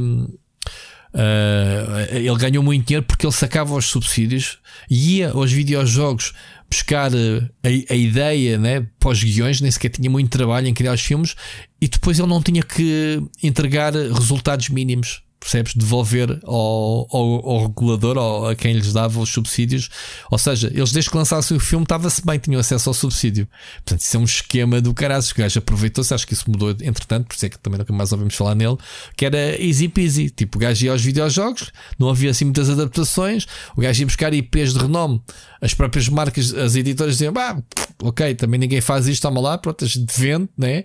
O gajo ia buscar um, um outro, um Christian Slater ou assim, um ator assim manhoso da mesma craveira para trazer algum nome aos, aos filmes. Depois tens os Blood Rains, tens os Alone in the Dark e essas cenas todas que são, uh, são filmes muito maus, porque, exatamente porque é um esquema. Era um gajo que encontrou ali um, um chamado um loophole, né? assim que se diz, um, um buraco na, na, na, na, na forma como os filmes eram financiados sem retorno. Então isso é fácil. Era fácil. Era fácil, desde que lançasse um filme. Tu estás a perguntar se qual é que foi o filme que, que levou. Ainda não consegui eu, eu diria que, é- eu diria qual que foi os, o filme que mudou a mentalidade. Os filmes do Sam Raimi, acho eu. O, a trilogia do Spider-Man, Spider talvez. Anos. Que são Não, ainda tens antes, se calhar, os Batman. Não, tens os é do... Ok, sim, quem abre mesmo o mercado é final dos anos 80, o Tim é Burton. O, o Tim, é, Burton. Tim Burton com o Batman. Certo. Depois, no pois. final dos anos 90, tens os X-Men do. Como é que ele se chama? Uh... Sim, sim, sim, sim, sim. Uh, não, pronto, os primeiros não, não são estes aqui. O The Brian sim, Singer, sim, sim, quando o Brian Singer faz os dois primeiros sim, filmes, sim, sim. Uh, teve algum sucesso. Tiveram sucesso, né? tiveste bons atores também já a participar neles. E yeah, é capaz de ter sido por aí. Se bem que nessa altura os X-Men, depois a Fox meteu os, os pés pelas mãos, porque foi nessa mesma altura do X-Men que saíram os Fantastic Fours. Não foi? Uh, foi, foi, foi sim, senhor. Que não funcionou. Bom, ok. Ok, boa, boa viagem pela, pela cena. Uh, ok, Ricardo, queria uh, chamar-te mais uma vez a atenção de, que tivemos aqui os contas de fins de trimestres e uh, contra provavelmente as, as, indicações de que a Nintendo estaria a abrandar as vendas da Switch, tivemos aqui mais um boost e de repente temos com mais previsões, portanto, a Nintendo espera vender no próximo trimestre mais 15 milhões de consolas, portanto, isto é uhum. assim ao, aos milhões por trimestre. E se eu meti aqui um sim, quadro, sim, assim a Switch for... neste momento está com 139 36 milhões, vamos arredondar isto, 140 É. milhões de unidades vendidas, solidificando aqui o terceiro lugar das consolas mais vendidas de sempre. Isto, números que se julgavam impossíveis de chegar à DS e à PlayStation 2, PlayStation 2 que é a consola mais vendida de sempre, com 155 milhões, e logo a seguir a DS, que é uma Não, portátil, PlayStation 2. portanto, Sim, PlayStation 2 e depois a Ah, DS. foi o que eu disse. PlayStation Uhum, 2, 155 milhões. E depois a DS, que é uma portátil, mas pronto, vendeu 154 milhões. Tens de repente no horizonte, se no próximo tri- trimestre as previsões da Nintendo se concluírem, que são 15 milhões de vendas, temos a Switch no top número 1 de sempre. Ricardo, eu digo-te sinceramente, por muito sucesso que a Switch te- te- teve, não esperava que batesse o recorde da PlayStation 2. Vamos ver. Isso é expectativa. PlayStation 2 porque é uma consola A doméstica. expectativa, Pronto, a expectativa da. Nintendo é essa. Mas, mas atenção, Rui.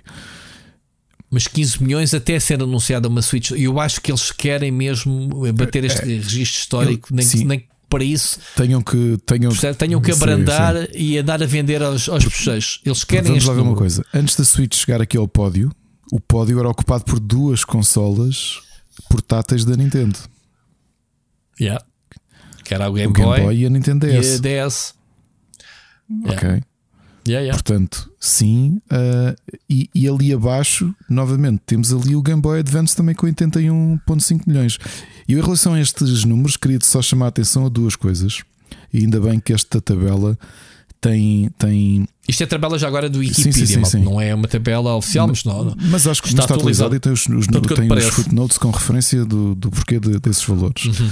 Já agora, as três consolas que estão assinaladas a verde, elas ainda estão em venda, digamos assim.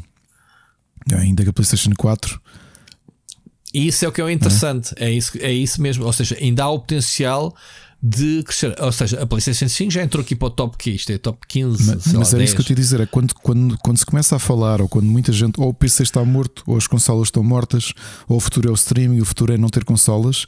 Repara, temos uma Nintendo Switch que está a chegar aos 140 milhões e com expectativa de poder bater a PlayStation 2 nos 155 milhões de, de unidades vendidas. Uma consola que tem 7 anos de venda. Temos a PlayStation 4 com 117,2 Que não é um- milhões e temos a PlayStation. Ricardo, não é muito normal teres uma consola tanto tempo à venda sem teres uma outra no horizonte.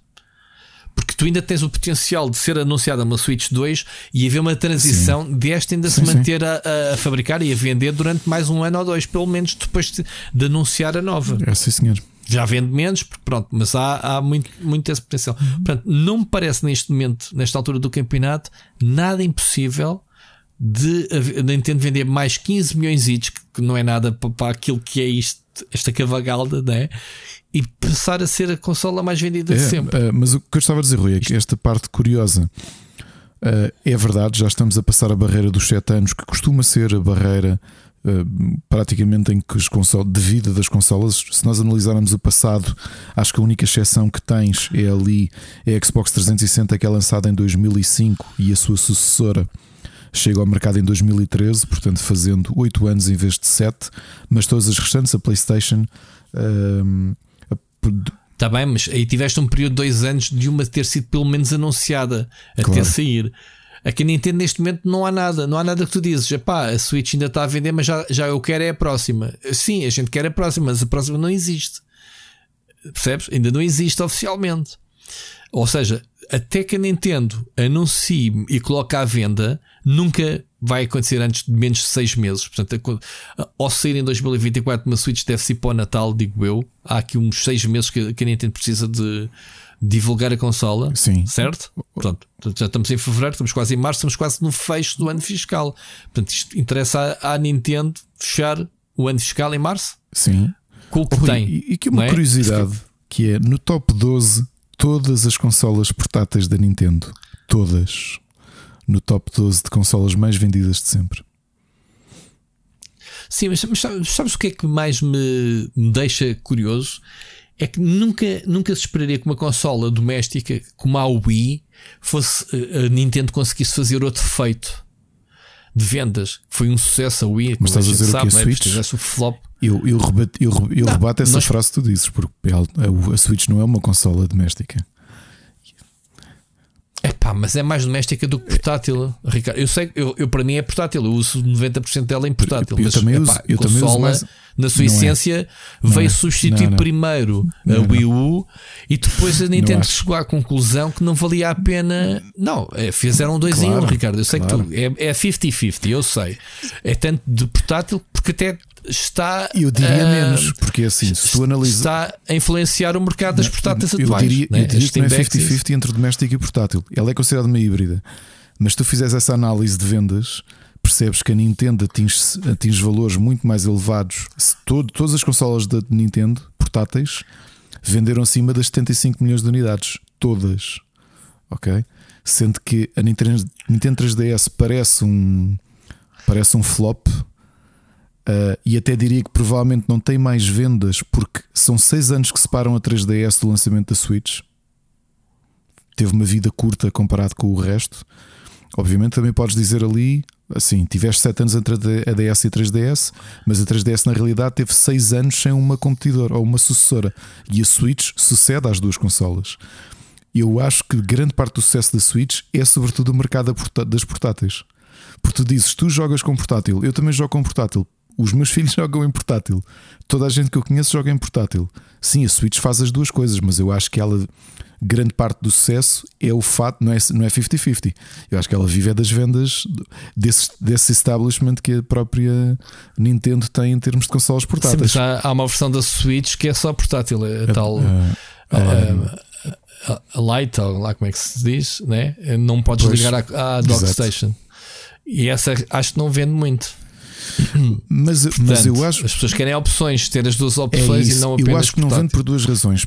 Diria eu que um é o medo dos Joy-Cons, da parte de estar integrada.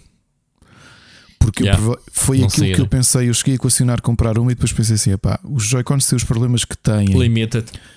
Não é isso, e, e queres de repente jogares um jogo cooperativo e sacares o Joy-Con para dar ao teu filho e jogares com o outro. É, não, é isso, essa é não mais dá. limitada. Cortas uma funcionalidade que tu podes não usar, mas volta e meia usas. Sei lá, estás com malta em casa, depois a console quer jogar com, com mais gente. Eu, acontece-me isso com os meus filhos. Jogamos em portátil, mas se é para jogar um jogo todos, tipo Mario Party, televisão, está feito. Tipo, responde a tudo. E depois tens a parte que eu olharia enquanto consumidor, que é se calhar a diferença de preço compensa teres uma consola que tem os Joy-Cons integrados que não dão para substituir e que visto os drifts e como a coisa funciona, que nunca ficou muito bem resolvida. Se os analógicos derem para a vida, eu tenho que mandar a consola toda. Não é? Pois. Tudo pesa. tudo pesa. Yeah. Agora, sim, são sim, números sim, impressionantes, são e notoriamente demonstra que este é o caminho e dificilmente a sucessora da Switch não é uma consola híbrida. Muito dificilmente não é tendo em conta que aquilo que tu te fartas dizer aqui semanalmente e com toda a razão, que o mercado das portáteis, neste caso do PC Gaming portátil, também já é, já é algo a ter em conta. Portanto, notoriamente as pessoas querem jogar neste formato. Agora, se me perguntas se o sucesso do Steam Deck se deve à forma como a Switch pôs muita gente a jogar em portátil, muita gente não jogava antes, yeah. é capaz. É capaz. Sim. Sim, mas há, há, uma, há um pormenor que a gente, se calhar, a gente fala muito nisso, mas não fala. Eu acho que atualmente esta nova forma de jogarmos em modo portátil é porque não estamos limitados àqueles ecrãs minúsculos. Pá, tu mete-me a Switch ou a Steam Deck ou a, o Portal ao lado de uma DS, ao lado de um Game Boy, ao lado de uma 3DS, o que quer que sejas, compara e pensa assim: porra, meu, como é que eu consigo jogar com com este ecrã tão pequenino. Nem sequer um telemóvel atualmente tem um ecrã tão pequeno. Nunca pensaste nisso? Não, por acaso não tinha. E é tão confortável jogar. Uh, e eu falo por mim, a única experiência que eu tenho no dia a dia é, a Portal. Uh, eu sei que não é uma consola portátil, mas uh, não, vamos, não, vamos, não vamos explorar isso. É a experiência portátil da PlayStation e eu jogo com um conforto ocular, digamos assim, que não me lembro de jogar na altura. Claro que tinha melhor visão que há uns anos atrás, mas não me lembro de jogar tão bem assim na 3DS. Faz sentido para ti isto ou não? não a qualidade dos ecrãs, os OLEDs e uh, mesmo os LCDs, a qualidade de brilho, a qualidade de cores, a uh, qualidade gráfica, obviamente, a evolução gráfica dos jogos e a complexidade dos jogos e, não, é, não é uma nova mentalidade. Sim, até porque aquilo que se esperava de uma portátil mudou muito. E onde é que isso se vê? Quando, por exemplo, o Game Boy teve a versão micro, que era uma coisa que tu podias pôr inclusive no bolso das calças, e depois o, o segredo ou o sucesso que a Nintendo descobriu com a DS XL, que o público-alvo nem sequer era o, o gamer, de chamemos hardcore. Não era o core, não, não era aquele jogador típico da Nintendo que era o, o era, era para pessoas mais velhas, não é? Com os jogos de, de brain training e tudo isso. Tanto que a, a caneta era maior, a XL nasce para tentar encontrar um. XL já era grandita, Sim, era mas maior, a XL assim. nasce para tentar apelar a um público mais velho que se lhe poderia ter, ter problemas de visão. E de repente eu acho que a Nintendo e o mercado todo descobrem uma coisa: que é os jogadores não querem jogar em pequenino. Se há um ecrã grande, eu quero comprar o ecrã grande. É, é verdade. E, e é isto que estes portáteis têm crescido. Eu, eu, mesmo agora, pegando na Switch ao lado da Portal, faz-me alguma confusão. A Switch é boeda pequena, boeda leve. A, a, a, Portal, que não tem unidade de processamento, é mais pesada que a Switch, Ricardo. E isso é uma coisa que me surpreende. Pensei, como é que, este, como é que esta, esta tablet de chocolate que está aqui nas mãos anda há 7 anos a fazer esta maravilha? É, é impressionante. É. É, um, é, uma obra de engenharia pensar, isto está aqui e processa tudo cá dentro. Enquanto que o Portal não tem cá nada dentro de processamento, nem, nem gráfico, nem nada, pesa mais. Claro, pesa porque tens os motores dos DualSense, né? tens um DualSense na mão que tem o seu peso, óbvio, uh, e mais o tamanho do tablet. Mas a Switch é super leve, man, é impressionante. Leve, fininha e até mais pequena. Eu espero que a Nintendo na Switch 2 aumente um bocadinho as polegadas daquilo, porque realmente, uh, pá, qualquer tablet consegue ser maior que aquilo, né? Mas pronto. Isto somos nós a especular. Mas é, eu acho que isso, a experiência portátil atualmente é muito mais próxima de uma experiência doméstica, né? de uma. Estás em frente ao monitor. Um, não é a mesma coisa, obviamente, mas aproxima-se bastante. É confortável o suficiente para tu, o trade que é sair da secretária, ires para o sofá, em vez de estás a ocupar a televisão, estás ali na tua. Pai, todos os dias estou, a Mónica está a ver as cenas dela, eu estou ali a jogar no, no portal as minhas cenas, estou no meu mundo, ali sem sair do lado dela. Estás a ver a diferença? Ela fala para mim e eu respondo. Não escusa estar a. Uh, oh Rui, estás aí no escritório a chamar-me, estás a ver? Sim, sim. Percebes o que sim. eu estou a dizer? Uh, agora, a Switch, como é que de repente começou a vender? Obviamente que são jogos, não é? A Nintendo no ano passado não, não tirou o pé do acelerador. Aquilo que normalmente víamos a fazer nas gerações anteriores era quando na, na transição de geração vias aquele Zelda, aquele jogo grande. Uh, a não ser toda a gente jurava que o Tears of the Kingdom seria um jogo né, de, de, de transição de geração, que não foi. Um, mas vês a Nintendo a continuar, e este ano, pelos vistos, vamos ter uh, mais jogos, uh, first parties, com o mesmo gás, né? vais ter agora o, novo Mario, que é um remake, tudo bem, mas vais ter no próximo mês o jogo da Princesa Peach, que é um dos jogos que tu mais esperas, até acho que é já em março, né? ou abril, agora não tenho certeza. E, e, estamos a ver que até pelo menos março, eu acho que a Nintendo, dia 1 de abril, que é o dia das mentiras, vai tomar uma nova posição, que é o início do novo ano fiscal, e se calhar vão, vão ter que anunciar qualquer coisa. Não digo que seja no dia 1, mas percebes o que eu estou a dizer? Ou seja, eles estão a queimar todos os cartuchos para que no final deste. As previsões da Nintendo neste momento é vender 15,5 15 milhões de consolas até ao final do ano fiscal que acaba no final de março. E se isso acontecer, se isso acontecer, um, no trimestre anterior, no, no, Natal, venderam mais que as expectativas. Daí também eles estarem mais confortáveis de, de aumentar um bocadinho este, este forecast.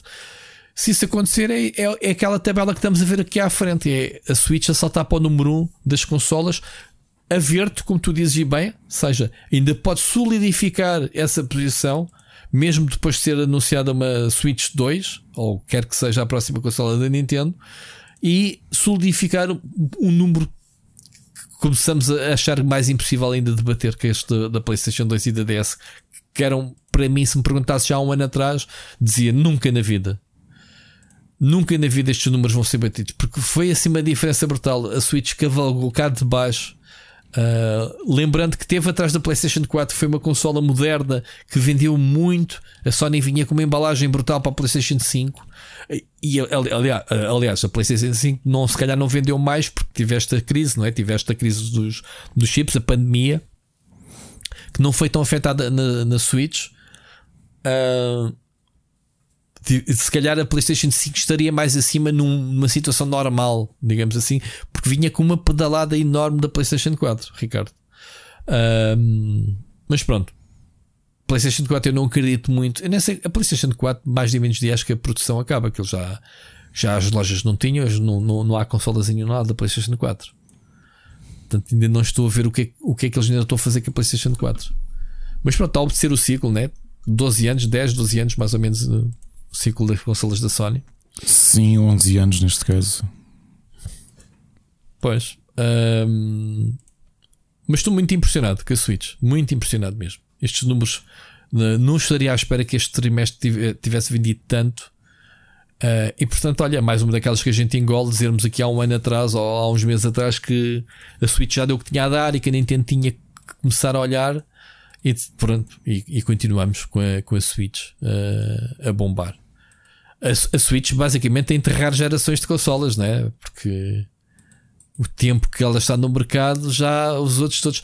Aliás, estávamos a falar desta cena do, do mercado das consolas PC. Tens um problema que não tens nas consolas de, como a Switch, Ricardo. É, é muito efêmero uh, o mercado PC. Tu tens uh, a Asus que lançou a ROG Ally em outubro, ou que era, ou em setembro já vai lançar este ano a 2. Portanto, vai ser como os telemóveis, todos os anos uma atualização. Porquê? Porque tem que acompanhar a evolução tecnológica sim, dos PCs, sim. não é? É um PC ao fim e ao cabo. Uh, sim, a pressão é muito a, maior. A Valve é, a Valve tem-se aguentado bem porque também tem ali aquele ecossistema semi-fechado, muito controlado, que é ok, isto é SteamOS, mesmo que queiras instalar aqui o Windows, aqui tens de dar umas voltas, mas a comunidade core anda ali à volta das otimizações para o, não é? Consegues-me dizer isso melhor que eu, eh, do pessoal haver uma preocupação também dos developers de pá, o jogo para PC tem que estar otimizado para correr no SteamOS ou no Steam Deck, digamos assim. Enquanto que as outras, a Lenovo e a, e a, e a Asus, é pá, isto é um computador, tudo corre, o correr nos computadores corre aqui, não há essa tanta preocupação de otimizar os jogos para essa máquina. E daí que vão ter que atualizar, obviamente, o hardware. E a, e a Steam tem-se aguentado ali um bocadinho. Já vai aqui com 3 anos, 2, Ricardo? Nem sei. Quantos anos é que tem o Steam Deck? Não lembro, não. Se lembras-te? Já, já deve estar no terceiro ano, 2024, acho que foi em 2022, não tenho certeza, estou a falar de cabeça. Mas pronto, já anda aí há um tempo. Uh, ainda não tem um sucessor à, à, vista, mesmo com o sucesso que tem, a Valve tem-se mantido um bocadinho. Uh, também começa a ser um bocado. Um já, já é, é selling point para muitos criadores anunciar logo que o jogo é Steam Deck Verified. Pois, pois, pois. Agora, há aqui uma grande preocupação que é o pessoal mete a mão no fogo, e eu acho que o meto, tu também metes, que é a Nintendo nunca iria lançar uma nova consola que não fosse retrocompatível com a Switch porque tu tens a comunidade, tens a, a, eles próprios já falaram na preocupação de manter o uhum. ecossistema online o mesmo, a transição suave Finalmente. de para a outra, Finalmente. que até aqui, que até aqui não era, pronto. Isso é um indício, obviamente, de que vamos ter uh, ou, ou pelo menos uma porta de de cartucho. Não sabes qual é o próximo. Epá, eles podem continuar com os cartões, porque assim, os cart... eles é que eles, qual é que é a capacidade de um cartão, uh, Ricardo? Eu acho que há, há, há, cartões com mais capacidade que aqueles que eles vendem. Só que isso tem um preço, não é? Pronto. Uh, eu acho que o problema não é os cartões. O problema é se faz sentido os cartões ou não, ou qualquer outra tecnologia que eles adotem. Não sei. Até podem ser, olha, digital only, Ricardo. Bate três vezes na mesa, não é? Na madeira. Mas acho que a Nintendo seria a última Era. das empresas que viria a ter essa mentalidade digital nós only. A última pessoa que comprou uma consola digital only fui eu. Estou a olhar para ela agora. Certo, certo, mas, uh, mas não é isso que eu quero dizer. É a Nintendo, apesar não, porque a Nintendo, a Nintendo de... e, e, novamente eu sei que o Jorge está a ouvir isto neste momento e está a rir-se porque ele é que tem os dados, mas eu diria que a Nintendo, se há empresa que não se pode queixar do, da venda física de retalho, é, é a Nintendo. Pronto, mas aí era o que eu ia dizer ao contrário. A Nintendo é a única que nunca, nunca divulgou valores do digital. E eu acredito em mim, Ricardo, eles ganham muito dinheiro a vender jogos em digital. Ok? São os únicos quando tu vês as tabelas, em tu vês o Mario Kart nas tabelas, tens lá um asterisco ao lado a dizer uh, vendas digitais não são contabilizadas. E realmente tens os jogos físicos nos, nos tops. E perguntas assim: e se fossem contabilizados digitais, estes números iriam aumentar muito mais. Não sei qual é a razão da Nintendo não divulgar números de, de vendas em digital. Será estratégico ou não é? Não faço ideia. Será um flop? E eles não querem dizer, também não sabemos, não é? Mas uh, eu acho que a Nintendo está muito bem posicionada em termos de vendas digitais, a meu ver. Agora, podem não ter a plataforma de todos eles, a pior plataforma uh, online ou digital para receber jogadores num ecossistema totalmente digital, esquece. Ou, ou eles mudariam muito isso para a próxima consola, ou então não sei. Não sei mesmo. O que é uma pena, portanto, uh, mas há aqui um misto entre não querer investir na tecnologia de ponta, mas também um misto conservador de pá, isto é para crianças e nós queremos os controles parentais, não queremos, percebes? Eles sempre foram aquela cena do Nintendo Code para adicionar amigos, sempre foi ridículo, né? Tipo, pá, o pessoal no Instagram, os putos no Instagram fazem um. dão-te um. como é que se diz? Um dão-te um follow, né? E tu devolves com uma facilidade incrível. Portanto, não é numa consola. Mas eu, eu, eu, eu até. É...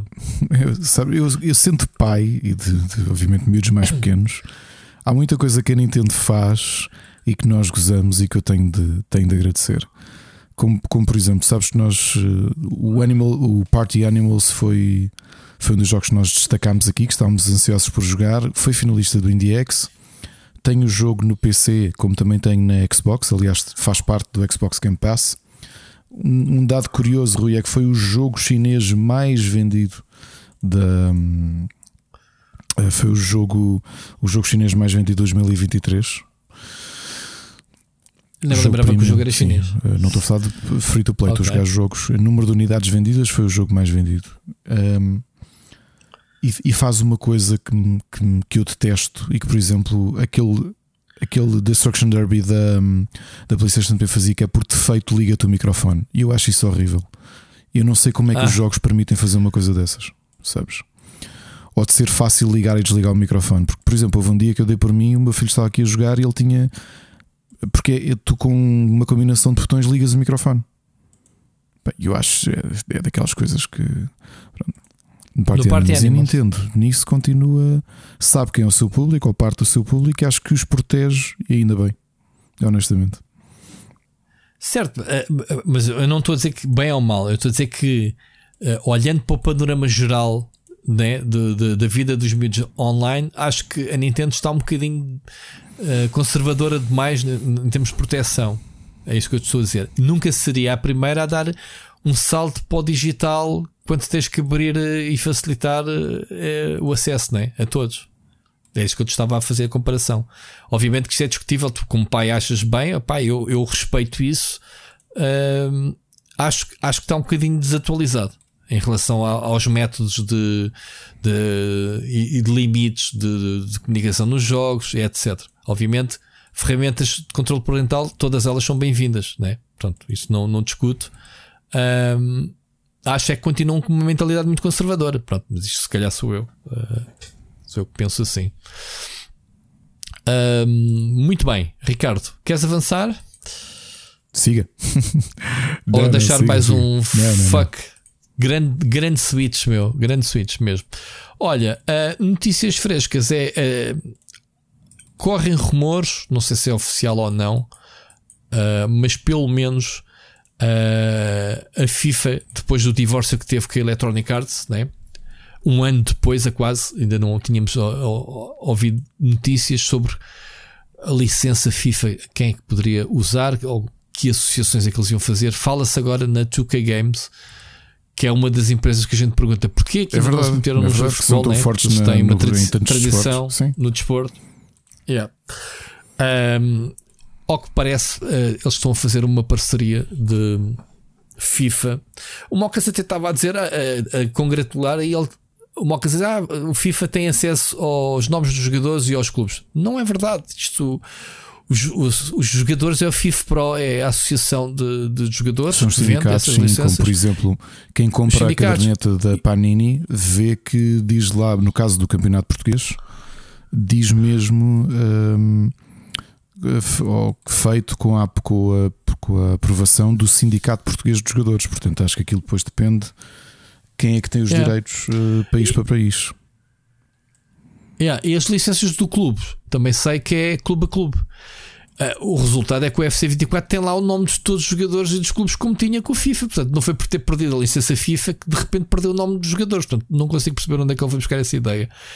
A única coisa que o FIFA dava a Electronic Arts, isto a Electronic Arts dizia na altura, era acesso ao campeonato do mundo, nem sequer às competições europeias, porque isso é da UEFA, uh, Champions e, e, etc.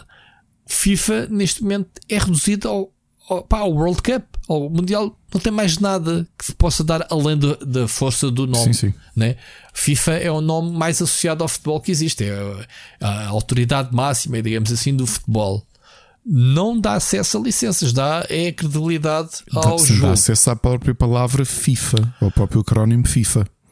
Exatamente, ao acrónimo FIFA, exatamente. Agora, uh, isto é boas notícias porque tudo indica, ou pelo menos há rumores de que a Take 2 possa entrar em acordo com a FIFA para usar o nome FIFA num possível jogo. E isso então é boas notícias porque o que FIFA precisa é de um ou mais, já sabemos temos o FL do, do Cristiano Ronaldo, né? o jogo free to play, uh, que tem sido feito. Pronto, eu ainda não joguei, o Moca estava a dizer que tinha jogado a beta e não, não ficou surpreendido, exatamente por secular até bastante ao FIFA em si.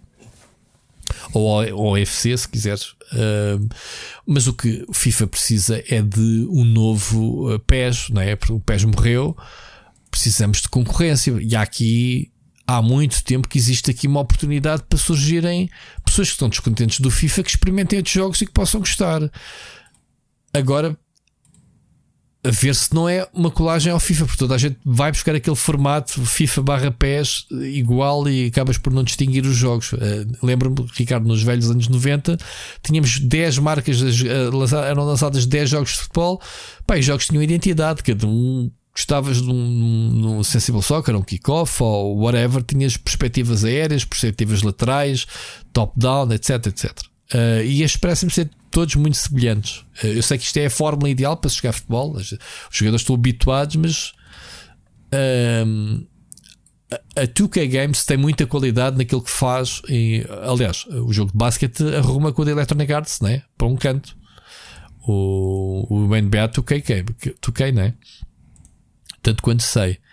Portanto, vamos ver, vamos ver se isto é verdade ou não. Obviamente, isto é ainda uh, um rumor, digamos assim. A gente já sabe que a FIFA queria deixar as exclusividades, porque até aqui tinha sido exclusivo da Electronic Arts.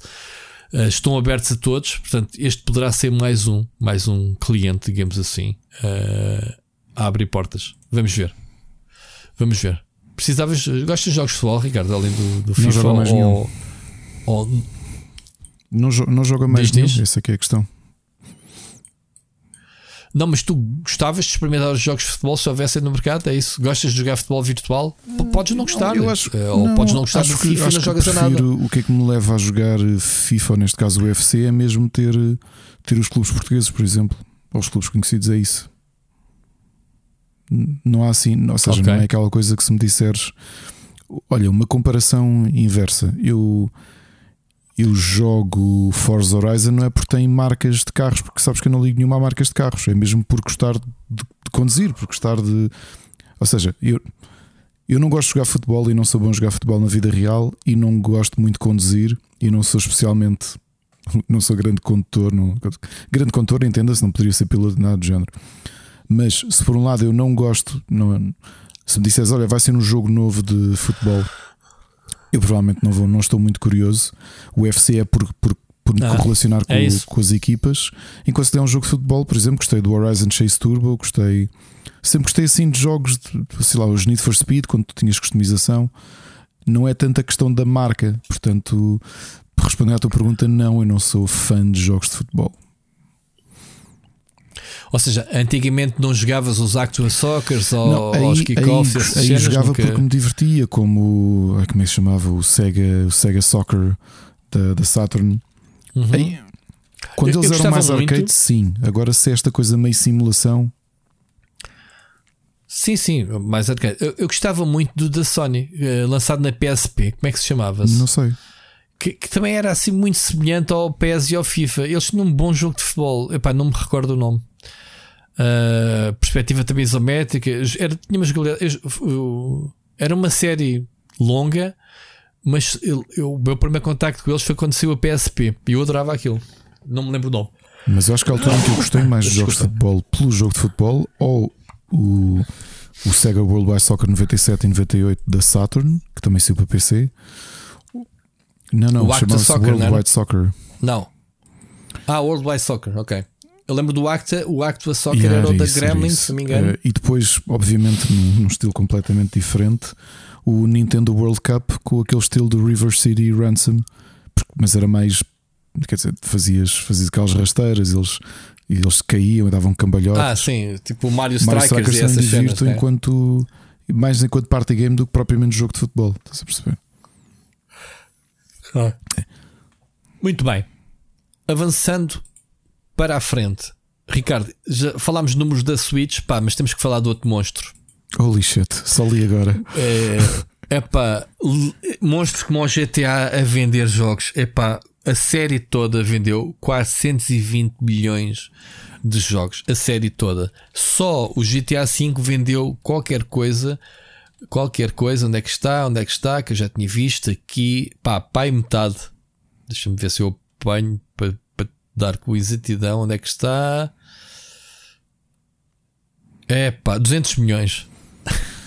Já agora, é, é, é, Ou seja, é um número impressionante. Só para dizer aqui, o, a série ou o franchise mais valioso de todos é o franchise Mario, que conta com 832,37 milhões de cópias vendidas, mas abrange tudo: Super Mario, Mario Kart, Mario Party, Mario Sports, Mario RPG, tudo o que for Mario.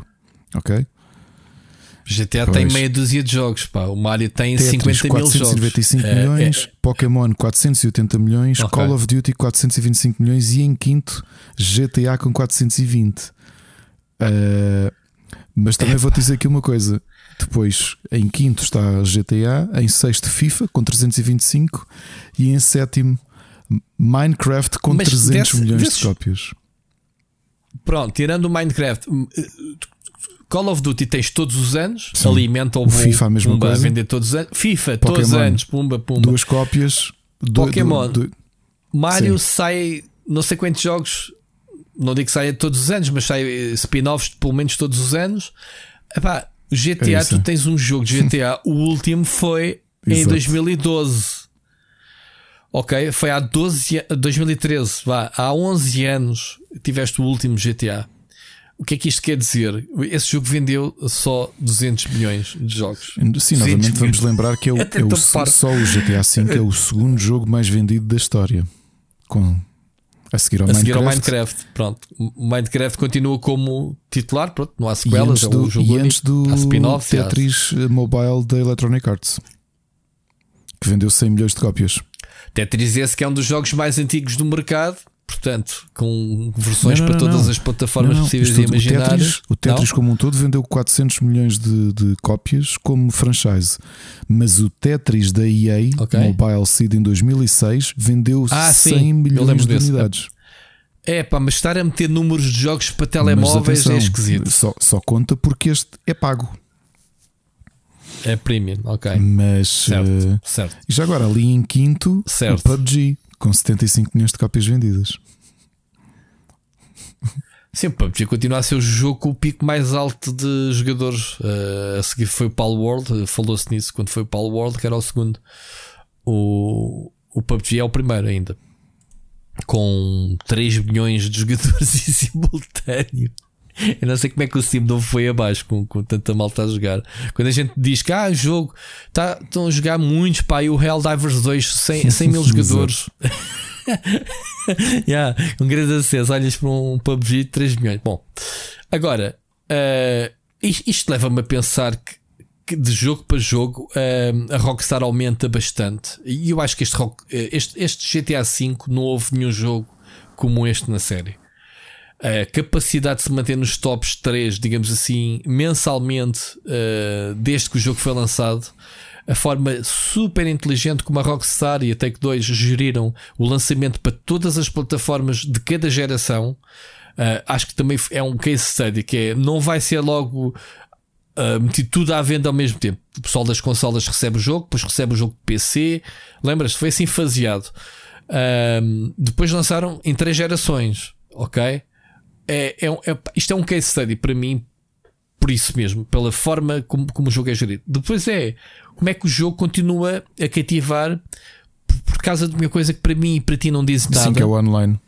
Que é, yeah. é um online os homens ganham tanto dinheiro em vez de venderem expansões uh, fixas, como foi o caso no GTA 4, as duas expansões, a balada do Tony Gay e do e dos motoqueiros, o Sims e qualquer coisa, uh, em que eles venderam, ok, venderam mais uns milhões de cada expansão, o GTA Online é pimba, pimba, pimba, e não sei qual é, qual é que é a, de quanto em quanto tempo é que eles lançam conteúdos pagos no, no GTA Online mas eles contam histórias no ambiente online.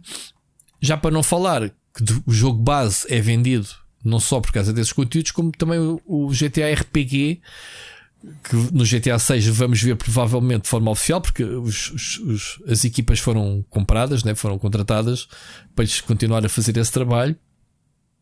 Uh, o GTA 6 já vem com uma alavancagem, Ricardo, desta comunidade do GTA 5. Ou seja, a transição que vai ser feita, que é basicamente de uma mão para a outra. Tens estes jogadores ativos no GTA V que de repente estão a jogar o 6, né? porque querem jogar o 6. Não há aqui um choque que é os fãs estão a tripar porque não existe GTA há 10 anos. Estás a ver a diferença?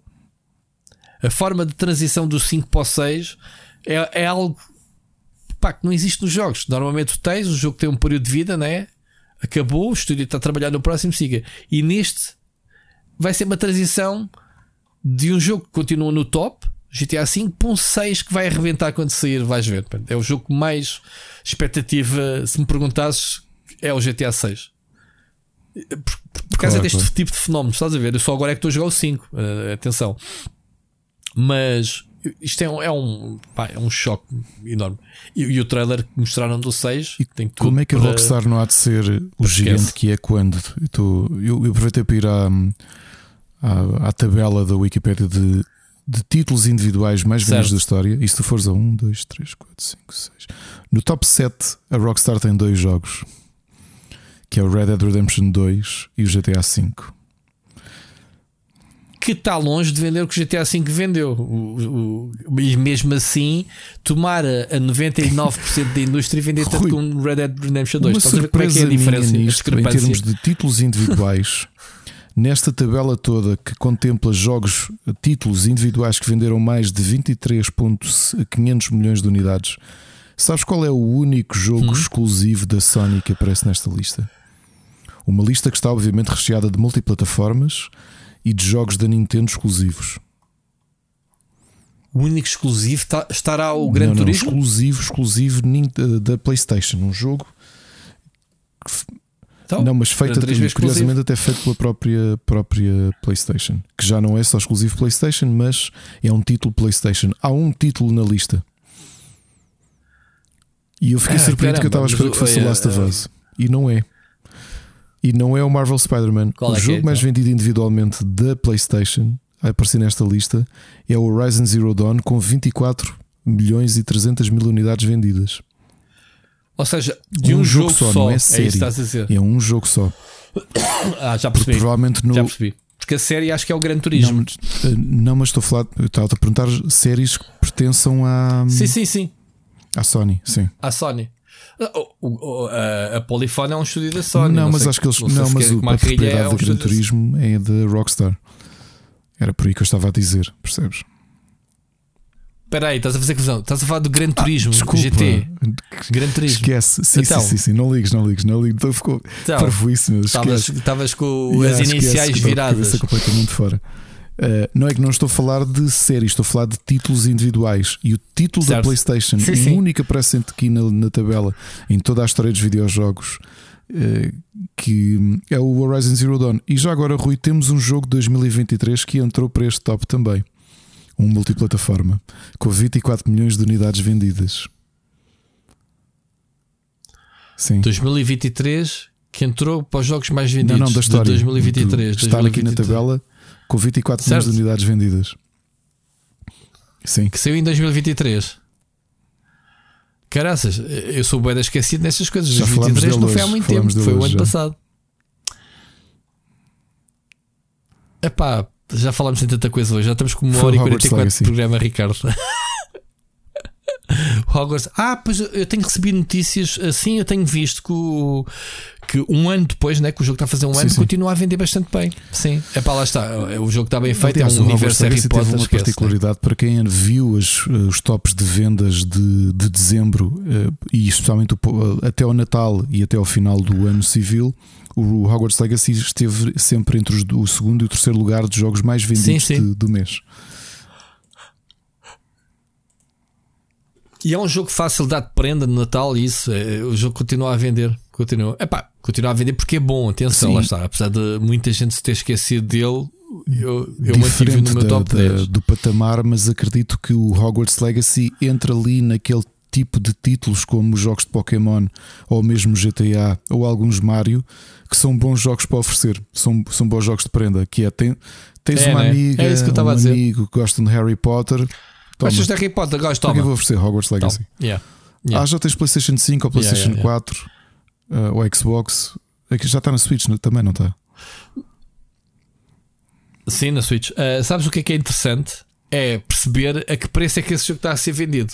Porque olhando para um GTA V eh, e jogos da Nintendo, eh, eles não fazem assim grandes descontos. O GTA V, não sei quanto é que ele estará a custar, mas eh, duvido que ele esteja com, como dizem os espanhóis, com rebaixas. Exato. Vê lá, porque eu acho que não. É, pagas, pagas o preço dele. Eh, e isso é, é a diferença entre vendes 23 milhões né, de, um- de um GTA V a full price e um, sei lá, o Legacy. Estou, ou lá, posso estar aqui a dizer a, a- a metade do preço, né? Ou, é, é um bocado diferente em termos de incoming sim, para, é isso, para, para eles. Por acaso não, estou a mentir. O GTA V vende a 15 paus. Ah, não, neste momento está com 30% de desconto. Desculpa. O GTA V está neste momento numa campanha do Steam. Espera aí. Está a a 15 euros, mas o jogo custa 40. Pronto, ainda preço normal 40 Ok, eu euros. estou a ver a versão PlayStation 4 jogo do Hogwarts está em promoção a 39,99 na Vorten, 49,99 Pois. sem desconto É aquele preço. para PlayStation 5. É aquele preçozinho que não é muito caro, não é, não é barato, mas não é muito caro, é acessível né? e é bom. Pronto. Pá, estava o pessoal todo a dizer que o Helldivers 2 é um jogo excelente para jogar e já lá vamos nas recomendações e está a 40, 40 É a euros. barreira psicológica. Portanto, é aqueles. É, É, não é? Pois. é. 39,99 é, um, Ah, é, um, é a barreira 40 euros. psicológica. 39,99 é um bom preço quando o jogo é bom, boca a boca. E assim, epá, já, com o preço bem, não vais dar 80, não vais dar quase 100 euros por um jogo. Como o Skull and Bones que, que a Ubisoft quer vender por 80 euros, pá, a sério. Dá vontade, epá, eu vou morrer porque eh, sabes, eh, podemos estar a ser mauzinhos pelo aquilo que eu vi da beta e pelo, pelas. eh, houve este fim de semana beta aberta que eu não estive interessado. Nem ninguém que eu conheça de perto jogou para me dar opinião. Perguntei ao Seixas até se tinha experimentado, mas li assim na diagonal algumas previews da, da beta e eles dizem isto, isto é um bocadinho mauzinho. E a Ubisoft a querer vendê-lo por 80 euros é só estar a gozar com esta porcaria toda. Eles que têm fechado ahm, Game as a Service atrás de Game as a Service, que muitos deles nem passam da beta, insistirem neste jogo com preço, com tag, pá, podiam dizer assim: ok, isto é free to play ou, ou 20 paus para ter acesso ao básico do jogo. Quererem pedir mais que um jogo AAA é só gozar.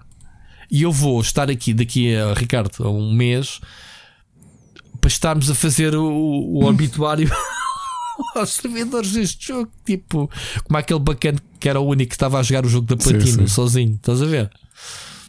Anda lá um gajo nas Caraíbas com um barco solitário.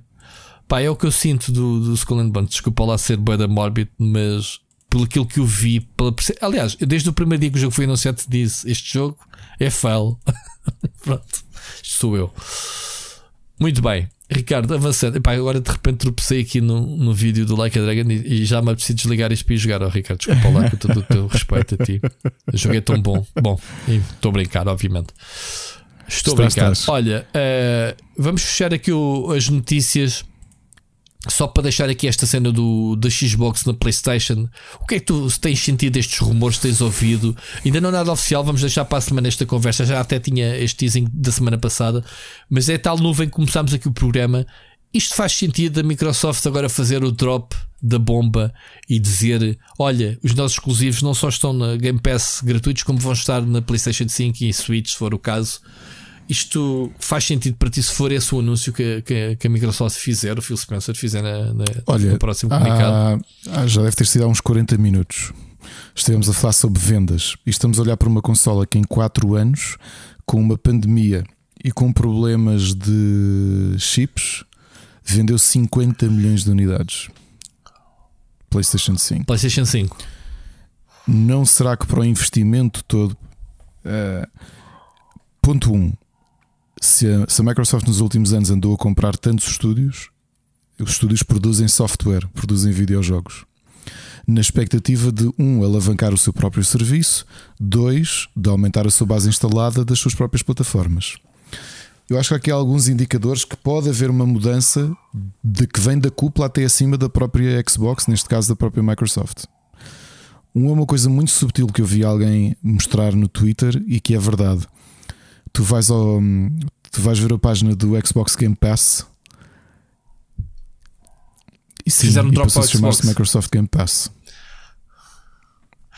Uh, mas, oh Ricardo, eu, eu compreendo isso, eu vi isso, mas eu já há muito tempo para mim nunca fez sentido o serviço chamasse Xbox, porque tu jogas no PC. PC Sim, mas estás a, a fazer push da marca.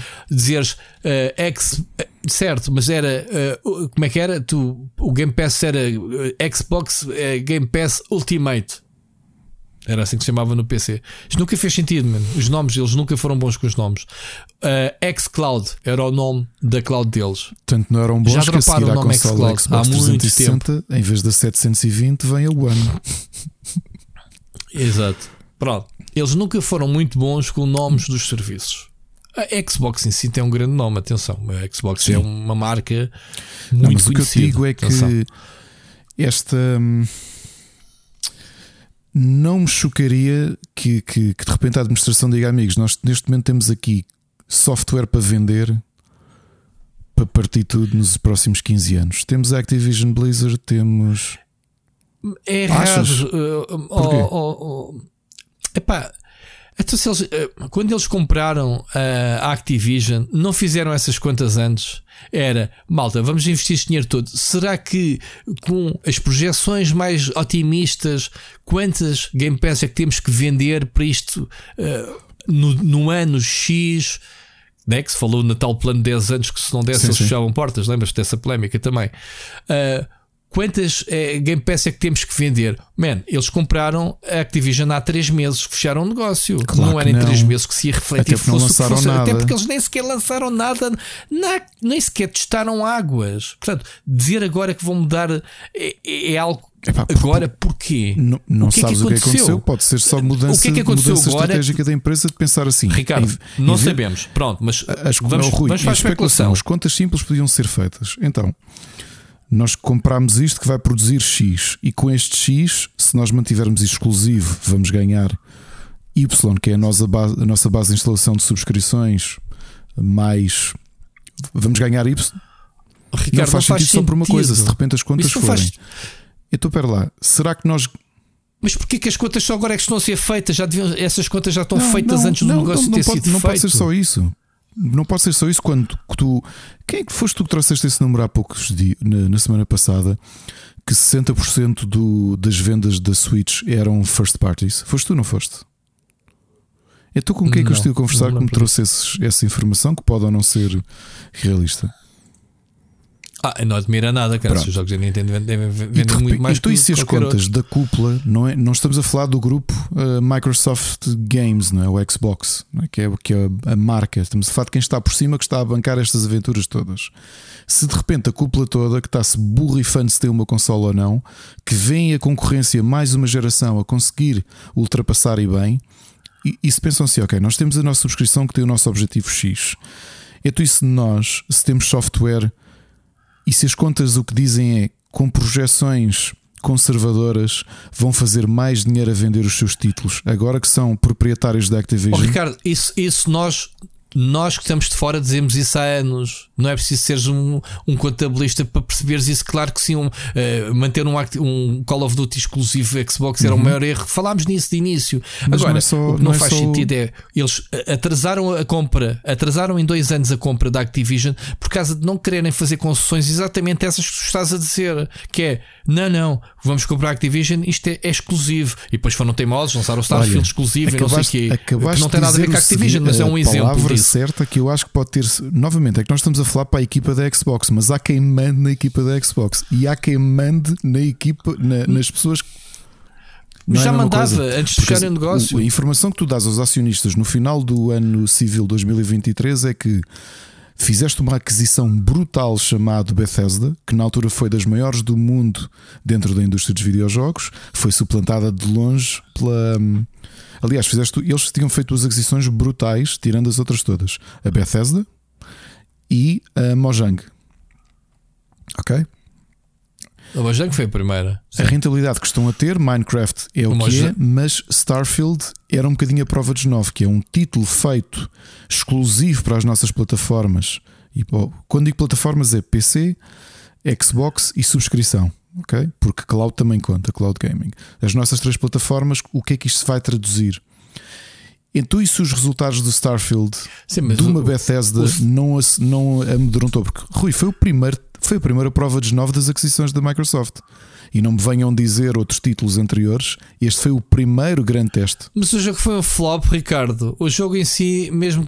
Pá, Epá, se o jogo fosse lançado na PlayStation, podia vender mais que o que vendeu, obviamente, sim. Mas a qualidade do jogo não, não ia aumentar só por ser na PlayStation 5. Não, mas novamente, o que as, as contas são, são, que são feitas para acionistas e pelo board é para lá, amigos. Então, isto é o. Há quanto tempo é que foi comprada a Bethesda? Há 5 anos? Foi há 5 anos, não foi? Ah, foi menos? Não, foi há pouco menos. Eh, foi, há, foi antes da pandemia, há logo 4 anos e qualquer Sim. coisa. Primeira prova de nove que é vamos ver se esta estratégia que o Phil Spencer e a equipa da Xbox fizeram de fazer a Microsoft adquirir estas marcas brutais para tentar alavancar a plataforma se funciona e notoriamente falhou. E agora tu vais dizer porque o jogo não era bom. Os acionistas vale zero. Provavelmente eles nem sequer são jogadores, não foram ler reviews. Então, amigos, eles, Bethesda não era muito boa. Não tínhamos grandes projeções que os jogos deles vendiam. Mas a, a, a Bethesda, tu tens que olhar que cada jogo que eles lançam é um flop. O, o Fallout 76 foi um flop e gozámos aqui com ele. O jogo agora está a vender muito. Já, já, já atingiu uns grandes marcos. E o Starfield vai pelo mesmo caminho é, é um jogo que vai para, hum. para a maratona, não é? Para. Percebes? Acredita, daqui a um ano ou dois vamos estar a falar nisso e vamos nos rir, porque vai, vai chegar lá. Agora, vai chegar lá mais rápido se estiver na PlayStation 5. Ok, sim. Agora é assim: não me venham dizer que uh, quando eles decidiram comprar a Activision e levaram com os, os, reguladores atrás, andaram ali dois anos a bater o pé, a, a, ver até onde podiam esticar a corda, exatamente para terem argumentos de peso no seu catálogo para combater a concorrência, e agora de repente entregam tudo. Quer dizer, quem seria a rir era o Jim Ryan e PlayStation. Tipo, olha mesmo, andámos aqui a falar do Call of Duty e de repente boa, venham, venham, venham, venham vocês ao nosso reino. Venha aí o Master Chief e o Halo para a PlayStation 5 a ver se a gente se importa. Vais pagar royalties do que claro. venderes? Estás, estás a perceber? Claro. Uh, agora, o que não faz sentido, eu acho que se a Microsoft. Epá, eu acho que eles não vão fazer isso. O Phil Spencer agora veio dizer que não, não vão deixar de vender consolas. Se qualquer que seja essa mudança de negócio, o, respeito que eu tinha pelo Phil Spencer para mim vai-se por água abaixo, porque o gajo Mas diz hoje uma coisa, amanhã agora? diz outra, que a gente já falámos porquê, nisso. Porquê é que deveria de. Eu não percebo porque é que deverias de, de, de ficar desiludido com ele.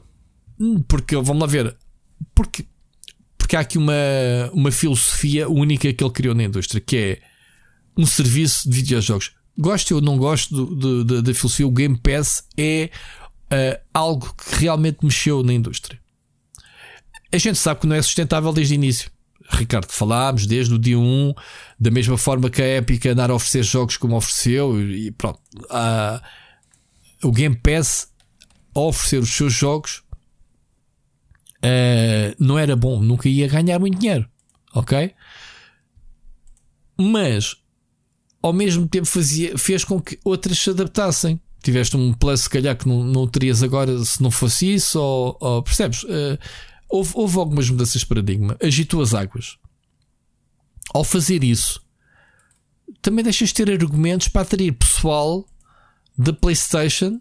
A gente sabe que o pessoal da PlayStation, olhando cá para, para, para o nosso burgo, é ferranho, né? Tipo, PlayStation é PlayStation e provavelmente vai olhar com desdém aos Forza Horizon na, na, na, PlayStation, o que é uma burrice, Ricardo, não é? Tipo, ah, isto aqui é da Microsoft, ah, não quero aqui isto, certeza que vai haver esses.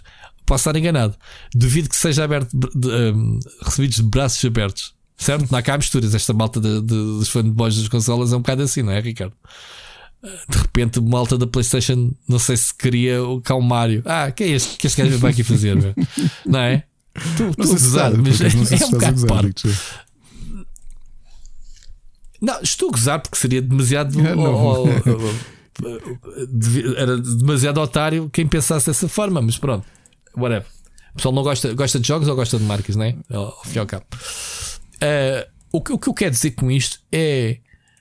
Uh, se há uh, algo que define um serviço, no caso da Microsoft, ou uma consola, é um exclusivo. A partir do momento em que deixas de ter exclusivos, Atenção, a Sony não é santa. A Sony anda a espanteio, uhum. anda a ir para o PC, anda a ir para as consolas, também não está muito interessada em manter as coisas só na PlayStation. Não andam aqui a brincar. Atenção a isso.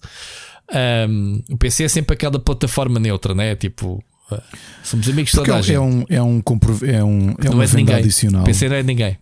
A única, a, é. a única, Exato. E não é de ninguém, não estás a dar dinheiro a um rival. É a Nintendo.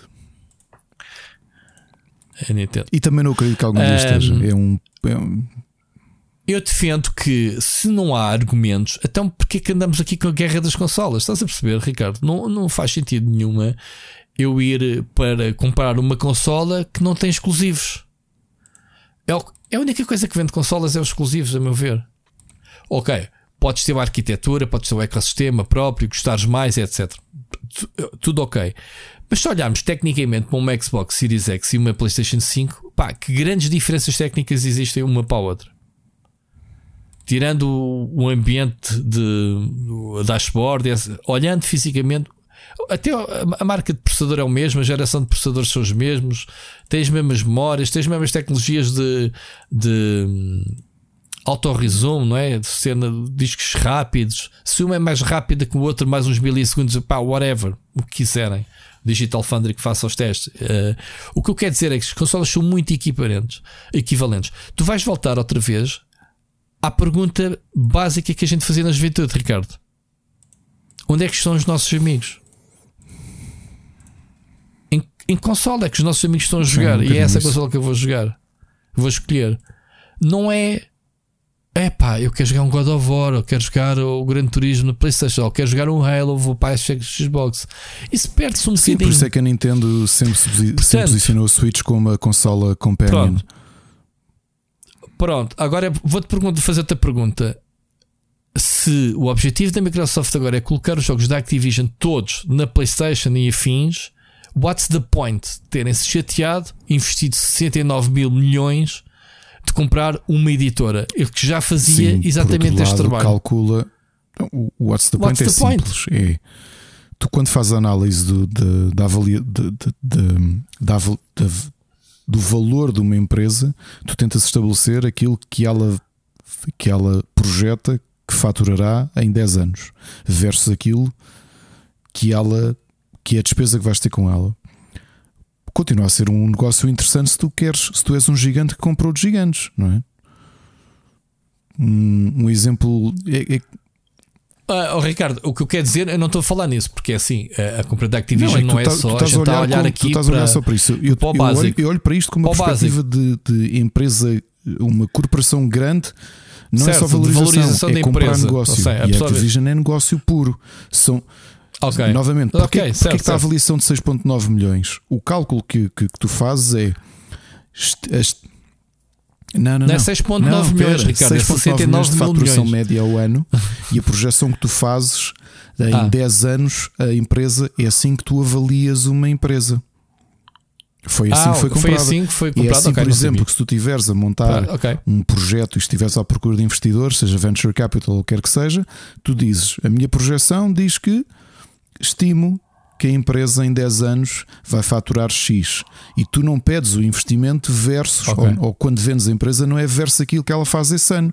Isso não faz sentido, porque tu vais dizer é sim, eu este ano fiz 6,9 mil milhões, mas daqui a 9 anos fiz 70, no mínimo fiz 70 mil milhões, se não crescer.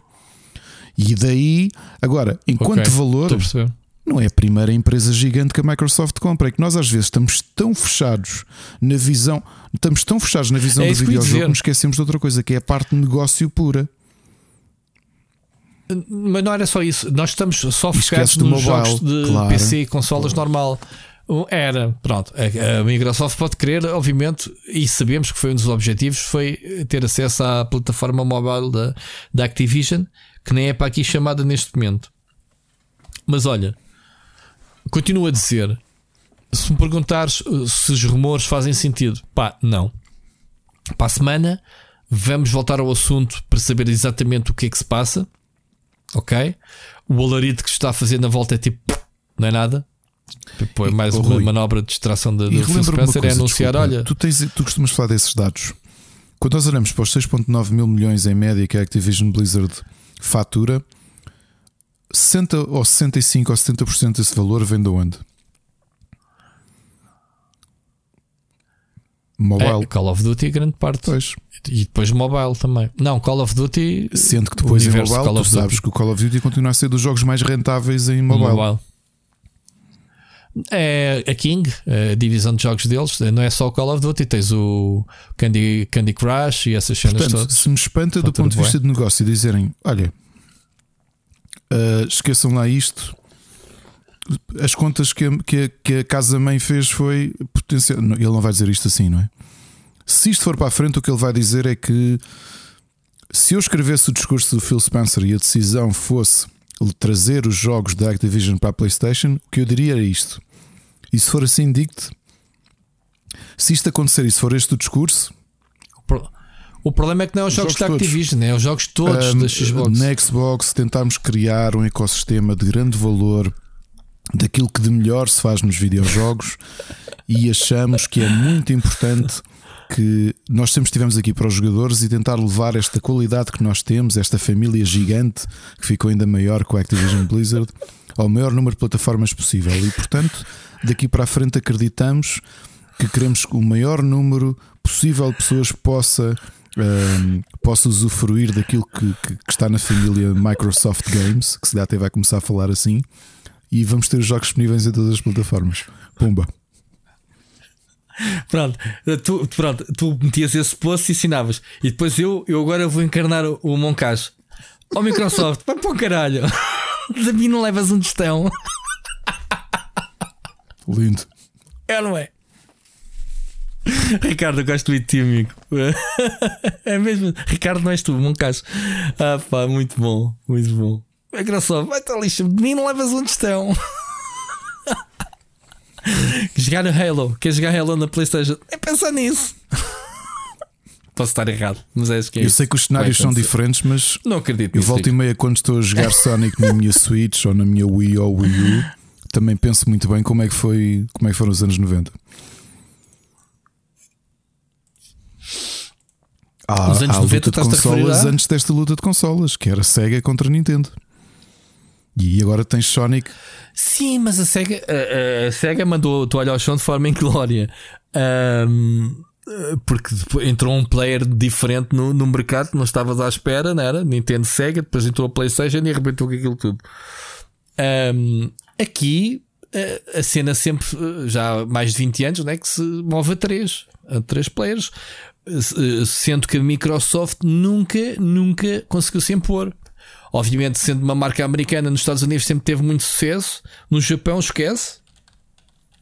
Pá, na Europa, yeah, na Europa tem algum sucesso relativo, nunca, nunca muito. Já não vamos falar em, em Portugal, não é? é? É estúpido falarmos da Microsoft, da Xbox em Portugal em relação à PlayStation, mas epá, não deixa de ser uma marca interessante. Uh, o que se passa também com a Microsoft é que nunca, nunca teve algo que pudesse dizer que, tirando agora o Game Pass, lá está a bater outra vez, olhando para os 20 anos, o que é, o que, é que eles introduziram de, assim, de disruptivo na indústria não é? do gaming? Ou seja, é mais uma consola. O que é que uh, o que é que fizeram, a teu ver, Ricardo? Quem, quem, desculpa? Tivesse trazido que fosse arrebatador, que. Hum. O que é que a Microsoft, o que é que a Xbox fez durante as quatro gerações que mudasse o paradigma. Eu, eu não seja, sei se mudou o paradigma, as outras fabricantes pensar. Grande parte daquilo que é a minha paixão, que são os indies, foi, foi muito impulsionado pela, pela Xbox. Podia ter acontecido, podia ter mas acontecido em tá qualquer bem, plataforma, Ricardo. Mas foi, foi, foi a Xbox que, que, que puxou muito por isso com o XBLA na, na 360. E agora, mal ou bem, a forma como está a ajeitar as águas com o Game Pass, que eu tenho, eu, eu tenho praticamente Pass, a certeza sim. que que, que isto é um modelo que não vai durar mas muito. Mas lá está, não é, não é Pronto, o Game Pass agitou as águas, mas nem sequer tem nada a ver com consola. Mas é só é como consola, é um o que é que fizeram diferente? Que pode existir num PC como em qualquer outra. Pois porque nas consolas eles nunca conseguiram. Uh, pá, eles, eles tentaram Kinect, tentaram uh, o, o próprio ecossistema online, o, o, pá, o live acaba por ser um bocadinho uh, obrigar né, os outros todos a, a pagar uhum. para jogar online, né, o live. Uh, a subscrição live, os próprios serviços online, acho que foi das coisas que mais.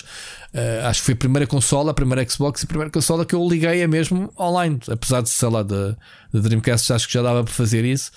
Um, mas de formas arcaicas. Uh, acho que foi a primeira consola em que eu disse: epá, vou criar aqui o meu gamer tag, uh, preocupar-me, estás a ver com, com a cena. Pá, de resto, não, não, não há nada. Que, pá, posso, posso estar muito errado e se calhar estou a falar. Não estou a fazer uma análise rigorosa às quatro gerações, quais foram os contributos da Microsoft. Percebes o que eu estou a dizer? O que é, o que é que é que aconteceu, o que é que eles fizeram de realmente, e, e isto reflete-se de andarem sempre atrás de alguma coisa, sempre atrás a comer restos da Nintendo e da Sony ao longo destas gerações todas. Ou seja, nunca houve um susto grande para não da Microsoft à, não, não, às outras, não às outras fabricantes, digamos assim. Sim, a PlayStation sempre foi vendendo, seja com a ideia de ser um bom leitor de DVD, um bom leitor de Blu-ray. Tivemos, eh, acho que a única vez em que a Sony tremeu foi no PS3 por culpa própria.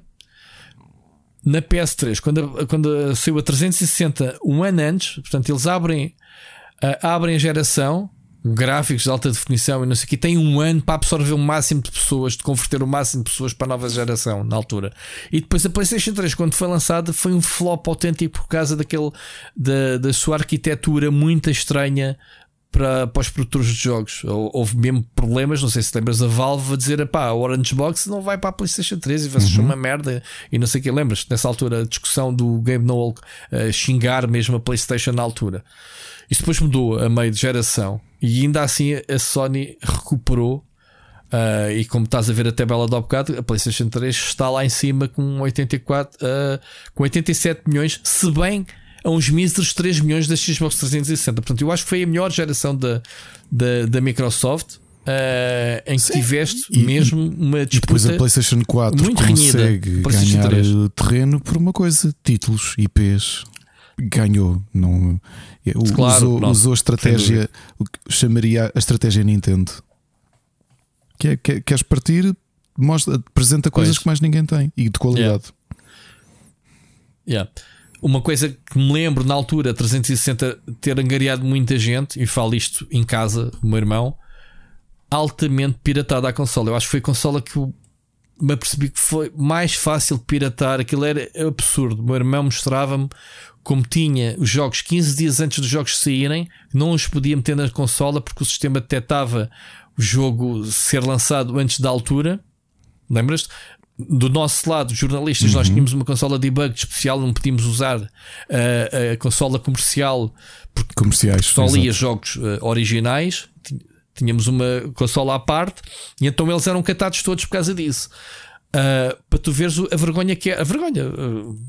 se eles não têm muita preocupação em, em proteger a consola, é porque querem, obviamente, vender por esse campo. Que é ok, a consola dá para pirataria, vamos vender hardware e, e vender hardware, etc que não fizeste o mesmo na Xbox One, por exemplo. Mas pronto. Ricardo, boa, boa discussão de algo que não sabemos o que é que vai acontecer. Uh, para a semana voltamos ao tema para perceber então o que é que Phil Spencer vai, vai falar. Mais alguma não, coisa que queres acrescentar a este tópico? Esqueci-me, não, esqueci-me. Tens poema Sorry. esta semana? Então uh, uhum. vamos uh, gameplay. Então, as sugestões, vamos embora. Split Chicken Gameplay. Então, uh, começando, tu, tu, só tens um jogo, então diz lá, vai, passaste a semana toda a jogar Forza. É, para além, para além, do, para além do Bundle Tale, que, que como eu disse, acabei há pouco e vamos ter review para a semana, o, eu tenho andado a jogar um, um indie que saiu a semana passada, o Anomaly Agent quase que me faz. É um, é um side-scrolling beat'em up, mas em que o timing é muito importante porque tens que te desviar, tens que, tens que acertar na altura certa, não é só button mashing. Aliás, é muito longe de button mashing. Inclusive, isto quase parece um filme de, de Kung Fu porque começas a, vais avançando nos níveis e, e o parry é importante para tu, para tu defletires tiros ou, ou raios de, de canhões ou quer que seja. Os níveis estão muito, é muito cinematográfico, sendo em pixel art. Tem um visual muito, muito uh, único uh, e funciona. E és um agente, és um agente secreto que, que um, pronto, vais podendo apanhar armas e tudo isso. Está, está muito bem feito, está disponível para todas as plataformas: Steam, Xbox, e, aliás, as plataformas menos PlayStation. E Anomaly Agent. Sabes, sabes que não é o jogo da semana, ninguém uhum. quer saber se o jogo é bom ou não, porque não é. okay. Uh, se calhar não, nunca sequer, ninguém tinha ouvido falar neste jogo. Olha, eu por acaso não tinha ouvido falar no jogo sequer. Sou em janeiro. Okay. E tem muito bom aspecto a ver e pronto, o sim, é verdade, tenho jogado muito, tenho jogado muito Forza, Forza Horizon 5, tenho estado a fazer o a expansão que não joguei, o Hot Wheels, acabei há bocadinho antes de jantar a última, a última missão, porque aquilo é por, por categorias. Hot Wheels está muito bem, muito bem feita a expansão. Chegaste a jogar? A não, mas na Hot altura Wheels? queria jogá-lo e não, não tive a oportunidade, mas sempre ouvi falar muito pá. bem disso. Giríssimo mesmo. E, e tenho aproveitado para fazer o Season Pass semanal. E, e é isso, e portanto dediquei muitas, muitas horas foi ao Bundle Tale e, e agora vou voltar à tona para jogar o resto. E tu, assim, novidades tens é o Eldevers 2, Rui. O que é que eu vi-te a jogar com, com o Rick e com Pá, o Daisy. Hoje, não foi? Ou foi na outra vez? Hoje voltámos a não, jogar hoje, também com a Silvia também. Pá, Logo no dia uh, do lançamento. O jogo é, é um jogo claramente o exemplo do, do que é um jogo Game as a Service, ok? E ainda bem que a Sony tem aqui um, uma boa montra de um género que se quer afundar, que, que afundar, não é isso que eu queria dizer, uh, aprofundar, quer expandir, como a Ubisoft tem tentado. Pá, o Helldivers 2, quem conhece o primeiro jogo, uh, não sei se jogaste o primeiro, eu joguei. Uh, Lembrei-me que tinha feito uma live quando ele saiu em 2015. Um, era um twin stick shooter isométrico. Igual, quatro jogadores, grande uhum. caos, pá, mas era um é, é, é, é mesmo o género, é um twist stick, tipo, vem bicharada de todo lado e tu andas ali a matar. Este. Olha, era, o, o 1 era aquilo que nós, nós há um tempo fizemos. Como é que se chamava, Rui? Fizemos uma. Tivemos live, os assim, dois. Mas esse era mais. Era, era mais. Ajuda-me, qual era? Era um twin stick Sim, mas era, também. Mas é era, era um roguelike. Este não tem nada a ver com isso. Sim, mas como é que se chamava o jogo? Uh, Posso, posso dizer? calma, calma. Se me deste, deste tempo, era o Endless Dungeon, não era? Não, era, era, exatamente, o Endless Dungeon. Exato. Pronto. Exato. Que o, o primeiro Eldevers era, era não tinha roguelike, Sim. mas o, em termos de cooperativo era, era, era, isso. Era, era um drop in, drop out, quatro jogadores, pá, boots on the ground, matar tudo que era bicharada, ambiente Starship Troopers. Neste Helldivers 2, além de mudar a perspectiva para a terceira pessoa, Uh, mantém os mesmos quatro jogadores, mantém a mesma bicharada. O jogo é inspirado em dois jogos, em dois ambientes diferentes. O Starship Troopers, bicharada, e depois tens o Terminator, porque tens uns planetas que são máquinas do futuro. O Terminator, mas no futuro. Bué robôs e bué máquinas bué uh, querem matar, disparar por todo lado. E então isto é um stress. E, e que na realidade a história é um bocado secundária. Tu Exatamente. Si, é? é? exato. Isto é, exato. a história é só o ambiente patriótico, a mesma aquele. Sim, espalhar democracia pela, Exatamente, pela é tão bom. É tão bom. Espalhar gente, é a nossa tagline. Olha, estou aqui a espalhar a democracia, tipo matar 20 bichos à minha volta. Enfim. O que é que acontece com o Helldivers? Tu tens que experimentar isto porque é um jogo diferente de, de ação. Em primeiro lugar, não é só carregares no botão e descarregares. Tu tens que gerir as tuas munições. As munições, as armas rapidamente ficas sem munições. Ou seja, se tu carregares no. mudares o cartucho a meio de, de, de, do que restam de balas, ficas sem elas. Portanto, estás a deitar balas preciosas para o lixo. Tu tens que mandar vir, uh, tens que mandar vir abastecimentos aéreos, aquela combinação com os códigos da Konami. Uh, tu tens que fazer isto, tu tens que tem um grande recoil, pá, tu tens a friendly fire que é uma coisa impressionante. Se o yeah, jogo não vi, tivesse friendly fire, não tinha piada nenhuma. É muito divertido uhum. porque acabas por ter tático. Tipo, a gente, bem, não te vais meter à minha frente que eu te disparar. A gente, a gente a mandar uns com os outros. Tu tens que ter noção onde é que estão os teus colegas. Tu tens de posicionar. Senão vais morrer. Vais dar com um airstrike do gajo. Se o gajo não te avisa, olha, vou mandar um airstrike. Estás lá feito parva à frente, morreste. Depois tem que te mandar vir. Opa, é tão divertido o jogo. Se jogares a solo, não presta para nada. Esquece. Eu joguei a solo. É difícil. O jogo não fica mais fácil. És rodeado de bicharada. Eh, é uma porcaria. É de passares de 8 a 80 Estás a ver? Isto é um jogo uh, para jogarem com amigos. Felizmente o jogo tem, uh, além de ter a crossplay, uh, o jogo tem drop in, drop out. Tu vês no mapa, está alguém naquela missão, dois jogadores, têm lá slots abertos, desde que obviamente tenhas, podes trancar aquilo só para amigos, mas normalmente no geral, porque toda a gente sabe que este jogo tem piada é jogar em cooperativo, portanto vais estar, vais, vais ver os jogos abertos quase sempre. Entras na missão, Uh, a comunicação é bem importante, o microfone, apesar de que o jogo, como todos os jogos, dá-te ferramentas, mapa, assinalar, só com, com calls, a apontar para ali. Eu joguei com desconhecidos, joguei muito bem, mesmo sendo um grande noob, fui atrás deles. Já sabes que vais morrer se fores garganeiro, se fores para a frente da bicharada, uh, se meteres à frente deles, vais lá com tiros. Não podes também ser noob a disparar para os teus companheiros, porque aparece lá a mensagem que é que te matou. Uh, as munições são partilhadas, ou seja, imagina, eu meto uma mochila de munições às costas e eu ando a distribuir uh, uh, as munições porque são realmente preciosas. Os airdrops são, têm cooldowns para todos, ou seja, tens que gerir isso. Quem é que manda o airstrike e não manda? Pá, nós divertimos à brava como noobs. Hoje já jogámos mesmo com nível de dificuldade acima é super divertido jogar aquilo em copo. Tenho pena que não tivesses a eh, oportunidade ainda de juntar a nós. Nós naquele dia ainda te chamámos, mas tu já tinhas basado, uma coisa assim. Uh, tinha, jogámos sempre com três. Não, epá, mas tem, temos, de, temos de, por acaso, é assim, não sei, já agora uma, uma curiosidade ou uma pergunta que se pode correlacionar aqui com algumas certo. dúvidas que, que, os nossos ouvintes sim, possam sim, ter, que é Imagina que eu quero, uh, eu não comecei a jogar, portanto, eu vi Sim. online, comecei a instalar o jogo e pá, depois recebi visitas Sim, e já não pude, não tive tempo para jogar. Imagina que amanhã vocês vão jogar e chamam: Olha, Ricardo, queres vir?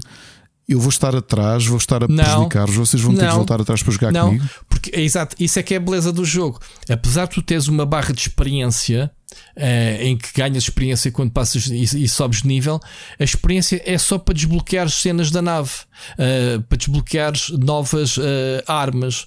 Ou seja, tu, tu, com a cena básica, eu estar a nível 10 e tu nível 1 não me vais prejudicar em nada. Tu tens, tens as mesmas armas que eu. Percebes o que eu estou a dizer? Em termos de. Uh, eu vou ter armas melhores que tu porque investi mais uh, tempo no jogo, a currency que eu fui ganhando e fui uh, desbloqueando módulos na nave tu não prejudicas nada, pelo contrário, vais ajudar a, a aprender a jogar o jogo, porque a, a arma que eu tenho, eu posso dropá-la para ti. Eu mando vir uma arma, porque é assim: há armas que tu equipas logo de início da missão, são bem limitadas, tens meia dúzia no jogo, e tu rapidamente desbloqueias isso jogando o jogo. Estás a perceber? Depois tu tens uhum. os airdrops. Um, que, que, são, que, tu, que tu podes uh, equipar antes da missão, que é Uh, na tua build, tu, tu, queres, por exemplo, o Rick só é airstrikes, o gajo gosta de mandar bombocas por todo lado. E eu não, eu gosto de ter uma turret, gosto de mandar de uma metralhadora específica que tu podes desbloquear logo ao início também, logo, logo ao início, muito rapidamente. É a minha arma que tem muita capacidade de munição. Mas se eu morrer, tu podes pegar na minha arma. Ou se eu, depois do cooldown da minha, do, do airdrop, por acaso até são 5 minutos, até é bastante, eu posso mandar vir outra se não a perder, se, se morrer, e ficas tu com ela também. Portanto, não, não há nada que tu não. que, que, que a tua experiência te limite a utilizar. A tua experiência só te limita é desbloqueares as coisas para tu teres a iniciativa de levares para o, para o jogo. Faz sentido o que eu estou a dizer ou não? Ou seja, tu não sim, tens sim, uma personagem, tu não crias uma personagem. Tu, é, é, é, o que estás a desenvolver é a tua nave, porque nós somos uh, carne para canhão. Tu, quando morres, não é a tua personagem que é ressuscitada, é outro airdrop de reforços. Tu tens lá o número de reforços, tu és mais um dos reforços que vens com a build com que escolheste. É tipo um clone de ti, imagina. Estás a perceber? É, uhum. É muito interessante, não perdes nada. Se for jogar agora comigo, eu só te vou explicar: olha, vens, vens para ali fazer aquilo, porque não as armas têm armas melhores e piores, sim, mas tem a ver com a capacidade de, de cartucho. Se gostas mais de uma shotgun, eles tiveram bem cuidado em fazer isso. Essa pergunta que tu fazes é bem pertinente. Portanto, posso dizer que hoje entrei num jogo em que um tipo era nível 15, eu era nível 7 e havia dois a nível 1. Nem o jogo te limita sequer em termos de dificuldade. Agora, não tens experiência, não tens as armas melhores à frente, os drops, vais passar de uma dificuldade de easy para médio ou para hard, vais notar porque, porque os inimigos são mais resistentes, têm, aparecem outro tipo de inimigos com armaduras com, em que tu tens que ir por trás deles e, e disparar para as cenas orgânicas. Uh, tens muito mais bicharada a aparecer e estás limitado porque uh, não desbloqueaste as cenas na nave suficientes para teres acesso a mais armas e isso. Percebes? A teres mais airdrops, mas uh, o teu contributo na missão podes perfeitamente. Olha, a Silvia jogou com gente da primeira vez ontem, ontem okay. à noite, jogámos em offline. Ontem à noite o, Rico mandou: Olha, vamos estar aqui à noite a jogar. Queres aparecer? Não gravámos o podcast, lembras-te? Uh, fui jogar com ele e com a Silvia. Ela nunca tinha, tinha acabado okay. de instalar o jogo e foi jogar comigo e com o Rico. Nós éramos já os dois nível 7 e ela é nível 1. Hoje já ela já estava a nível 7, nós estamos a nível 8, depois ganhas mais experiência também uh, quando és. Não é? Quando estás no início, ganhas mais experiência e aumentas mais rápido, quase que nos apanhas. Não, é muito, é muito. Isso, olha, é um bom ponto que falas que eu não tinha pensado muito nisso. Mas que agora que falas nisso faz todo sentido. É muito fácil de. Nunca é tarde para entrar no jogo. E depois tens outra coisa: o jogo não tem verdadeiro progresso. Tu não tens uma campanha. Tu tens um mapa mundo, um mapa do universo em que tu tens que ganhar território aos bichos. Ah, é porcentagens em que a tua partida contribuiu para 0,0001% daquela barra de vitória final. E depois faz a ver, para que a quantidade de jogadores que existem, montes de planetas dizem lá liberdade 100%. Ou seja, eles como é um game as a service sempre evolução, vão ter que andar de X em X tempo a, a balancear, não é? Sei lá, há uma nova invasão, temos que ir para ali Sempre montes de planetas, muitas missões repetitivas, muito típico Game as a Service. Coisa como o Suicide Squad, né? Ao fim, tu tens muita missão repetita, repetitiva para fazeres grind. E depois, outra coisa, o jogo tem um mix de experiência que tu ganhas quando acabas a missão, mediante os objetivos secundários que tu fazes. Tens o mais o principal que é o extraction é um, é um isto nem sequer é um chuta luta Ricardo porque tu não apanhas armas novas no jogo é desbloqueias na nave. O que tu apanhas é samples com raridades diferentes mediante a dificuldade do jogo que, que são currencies que tu usas na nave para desbloquear coisas mais à frente. Portanto, missões mais difíceis, uh, samples mais raras, acesso a armamento mais complexo. Passa lá, lá para a frente, uh, tens um drone ao teu lado para te ajudar a, a aumentar o teu firepower porque tens um drone a proteger-te. Uh, eu, por exemplo, já desbloqueei um jetpack, dá-te um boostzinho de um salto, mas utilizo uma mochila com munições, em vez de mandar um airdrop de munições, ando com as munições às costas. Pá, por pormenores, muita giro, muito, muita giro. O, o, jogo está muito bem pensado. E depois é um jogo muita tática. A, a, arma que tu tens na mão, tu vais sentir a arma, um grande recoil. Tens mesmo que te habituar, tipo, estás ali a disparar e cada bala conta. Nunca viste assim num jogo. Tu, tipo, pá, é tipo, descarrega, apanha outra arma. Não, podes apanhar armas no cenário, mas é muito raro. Assim, em acampamentos, vês lá soldados mortos. Olha, tens aqui uma shotgun ou assim uma cena, mas eh, o, o, equipamento com que tu vais é o que tu vais. Ah, estava-te a dizer, esses samples só ficas com eles no final da missão se conseguires. Uh, tu quando morres, tu largas essa porcaria toda. Tens que ir ao sítio onde morreste, recuperar isso, ou então já foste. Se tiveres que fugir de um sítio que está cheio da bicharada, tu queres lá saber dos samples, tu queres é sobreviver e bazar. E é giro essa, essa, essa dualidade da ganância de quereres ou, ou, ou de salvar-te. Percebes? e no fim, essas coisas têm que ir contigo no, no quando vem a nave, tens que aguentar dois minutos. A nave vem para ti buscar e tens de estar ali a meter a vir bicharada de todo lado e tu a aguentares, vezes o, o timing a chegar ao fim. É muito louco isso. Tipo, meteres torretes por todo lado a proteger-te e airstrikes e não sei o quê. Pá, o ambiente é brutal. E depois tu sentes as explosões, a física do jogo. Tu mandas uma granada a que caia a alguns metros de ti é capaz de mandar projetar para longe, tipo a filme. Estás a ver? O ragdoll daquilo é mesmo brutal. Uh, então os airstrikes, então, cuidado, mano, o cenário banda por todo lado. Missões em que tu andas a, a construir o lançamento de um míssil. As etapas todas, tu tens sempre que fazer as, as etapas e depois tens que esperar um bocado e não sei que, começas a ver o míssil a sair do silo e de repente vês aquilo a disparar e vês o míssil no céu e depois lá ao longe no horizonte vês a, tipo o cogumelo de boom, tipo, e que a gente fez aqui? É mesmo fixe, mesmo porque aquelas músicas patrióticas no, no, a acompanhar. Portanto, malta, Helldivers 2 é um jogo do caraças, o jogo mais recomendado. 40 paus, Ricardo, como é que é possível, não é? 40 paus no jogo, não é 80 como o Skull and Bones, meu. Fogo, a sério, meu. A sério. Olha, isto, isto digo uma coisa, isto foi um achado. A ironia do mundo é tu pegares no Skull and Bones e dizer assim, pessoal, olha, venho só aqui dizer que era mesmo o que eu estava a precisar num jogo, é o Skull and Bones. Epá, se calhar há pessoal que uh, não, tu, tu dizes certo, isso. mas uh, há pessoal que pensa que ter um galeão no, no chat mares que é a cena, é, o simula, é aquilo que eu precisava numa cena persistente online, Game as a Service, é haver 50 gajos com 50 galeões aqui nestes 5 metros quadrados de água. Percebes? Olha, ia, ia dizer isto numa semana em que, e João, desculpa estar a revelar, em que, em que o João vai fazer aqui uma, um encontro com colegas de trabalho Qual em que João? ele vai, vai apresentar, o Machado ah. vai apresentar-lhes o Sea of Thieves, que ele ainda joga. Uh, ok, mas o Sea of Thieves, uh, pronto, lá está. O Sea of Thieves ao início também não vi nada para fazer. O jogo era péssimo. Ao longo dos anos, a Rare foi introduzindo conteúdo fixe. Mas lá está, quem gosta de piratas era a cena, não havia mais nada. Agora, isto do, uhum. do Skull and Bones, não sei, é, é fácil de imaginares o, o Assassin's Creed 4 a parte de barcos só online. Portanto, há pessoal que gosta muito disso e vocês, eu sei que tu, o Seixas, e estavam todos ansiosos porque adoraram o, o Assassin's Creed 4 é considerado um dos melhores jogos da série por ter introduzido esta mecânica.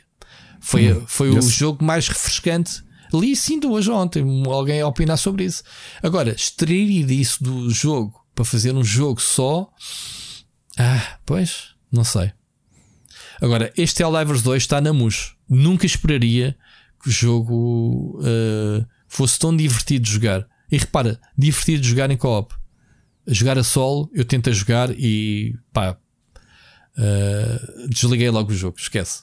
Frustrante, difícil e e não sei o quê. Queria fazer um grind sozinho. Não, façam um matchmaking, vão ter com outros jogadores, aprendam o básico a jogar, Ricardo. É muito fácil de alguém comigo, ou com o Rico, ou com o Siri também queria jogar, por exemplo, uh, disse que ia comprar. É muito fácil da gente se juntar e, e é engraçado. Olha, a cena de, de de, de, do. Eu, eu, então tu sabes que eu sou malandro nestas coisas. A cena do Friendly Fire mandar assim uma. Só um tirinho assim na tua bota e tu sentires aquilo mesmo. Pá, fogo, é brutal. É brutal. É brutal. As granadas e isso. É muito fixe, é muito fácil de divertir-se a fazer a geneira quando estás a aprender. Depois, quando queres levar o jogo a sério, é tramado. Meteres erros é daqueles que é para te mandar um berro. Pá, Ricardo, caraças, man, meteste à minha frente, caraças, ah, sai daí, apanhaste isto, apanhaste aquilo. Ah, é muito fixe. E os bichos são bem inteligentes, Ricardo. É uma coisa impressionante que a quantidade de bichos podiam ser só carne para canhão. Houve, se tu fugires, andares de uma ponta a outra do mapa, os bichos quase certeza vêm atrás de ti vêm sempre atrás de ti. Não desistem de perseguir. É impressionante. Já tentei fugir deles e esquece. Há uma altura em que tens de virar contra eles. Ou então já foste. É muito raro os gajos voltarem para trás ou perderem o rastro ou pá, não sei. É, pá, é muito louco. E há outra coisa que ainda não vimos, que é dificuldades à frente. Bosses. Tipo, bosses gigantes que ainda não vi nenhum. Por acaso, não vi sequer o Rick estava, mas é que um live de um gajo a matarem bosses tipo Monster Hunter e não sei o quê, tipo, esquece. Esquece, mesmo ansioso para ver. Os gajos, com, claro, com armados até aos dentes. Uh, portanto, olha, se deixei aqui pica, experimenta. Helldivers 2, tu por cima tens o jogo instalado, fizeste mal ainda nem sequer ter corrido o jogo. Voltamos para a semana se quiseres falar nele. Yes. Pronto, depois deixa-me dizer-te só, instalei o Podcast New Beginning porque era um jogo curioso, por ser um jogo sequela daquele clássico. Uh, fiquei muito desiludido com a demo. Pá, acho que o jogo é bonito, mas é. Sabes aqueles open worlds dos anos 90 que altamente datado.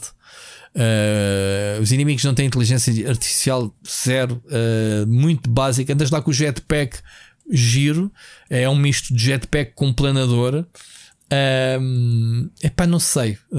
A, demo também estava só limitada a 20 minutos em que podia escolher ação e exploração. Eu escolhi mais exploração, não gostei muito. O Seixas estava-me a dizer que era mais desafiante a ação com se eu tivesse escolhido o outro modo da demo. Mas fiquei um bocadinho desiludido no geral com o jogo. Eu esperava mais que a, que apelo nos tempos, pá, em 2024, com tantos jogos open world, fosse um bocadinho mais ambiciosa. Pareceu muito básico os objetivos e tudo mais. Portanto, não sei. Não estou muito convencido por este jogo. Pá, de resto é o Like a Dragon. Pronto, uh, não te vou, vou, dar outra. Outra, outra cena, vou-te só dizer que o Like a Dragon desbloqueei uma, um resort que te dão para as mãos, que é basicamente um mini-jogo uh, que cruza Animal Crossing Uh, em que tens que andar a apanhar lixo, a fazer casas, a apanhar objetos que dão à praia. Já está, quer jogar. Juro-te, muito mais complexo. Uh, te esperas, tens que expandir o teu resort. Uh, vários níveis de satisfação, uh, tens dezenas e dezenas de objetos que podes construir, andares a apanhar pedra e madeiras e lixo e não sei o quê. Uh, olha, não é, não é a minha cena, mas bem complexo. Uh, e depois tens outra coisa que se calhar também gostas. O Sojimon é basicamente um jogo de Pokémon, melhor que Pokémon dentro do Like a Dragon. Ou seja, os gangues de vagabundos, gajos que andam por lá, bates neles, juntas à tua equipa, depois tens os, as partidas de Pokémon, boé táticas, 3 para 3, 6 para 6, em que tu colecionas cento e tal uh, Sujimons, uh, fazes coleção, evoluis os níveis deles, tornas-os mais poderosos, tem elementos fogo, uh, uh, fogo, eletricidade, essas cenas todas, fraquezas, coisas fortes, e andas com eles a, a fazer batalhas de, de Sujimon. Brutal, não é? Que fixe. Sim, sim, Tanto, mesmo. E andas pela cidade à procura de novos, de raros e essas cenas todas, raridades deles. Brutal mesmo. Muito, então, isso sim, estou mais viciado do que, o, do que a cena do resort. Uh, isto, isto, só para, para dizer mini-jogos, há outras coisas para fazer. Tens uma espécie de mini taxi, de Crazy Taxi, uh, sendo um jogo da Sega Crazy Taxi, mas com bikes do Uber Eats, entregar comida. Também fiz. é, é brutal o jogo, é brutal mesmo. Bom, de resto, acho que estamos falados de jogos, não é? Uh, vamos, uh, sugestões, recomendações de séries e filmes. Siga. Yes. Recomendações. Deixa-me só dizer-te uma coisa. Ao bocado dos tempos dos gameplay 2.14, fez mesmo da semana passada. Estou a editar neste momento 2.38 e estamos a 2.37. Portanto, não sei o que é que se passa aqui. Estamos aqui. Estamos aqui com uma colagem eh, sem querer parva. Ricardo, o que é que eu vi? Olha, acabei de ver o Grounded 2. Uh, o documentário Last of Us já tinha falado da semana passada, não tinha acabado de ver. Tu tens que ver esta, esta, este documentário muito pessoal.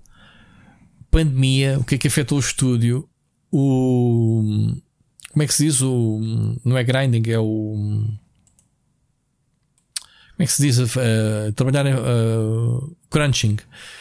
Uh, que eles mudaram completamente depois de lançarem Last of Us 2, prometendo que nunca mais iam fazer crunch.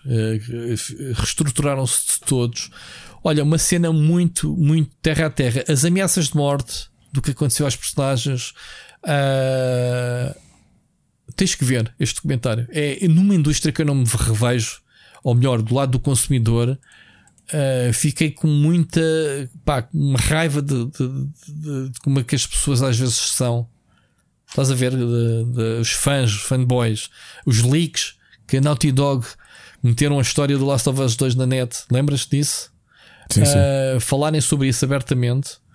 Pá, e deixando a porta aberta a um terceiro jogo, uh, acaba assim. Uh, muito, muito, muito fixe. Gostei muito deste documentário. Tens que ver isto.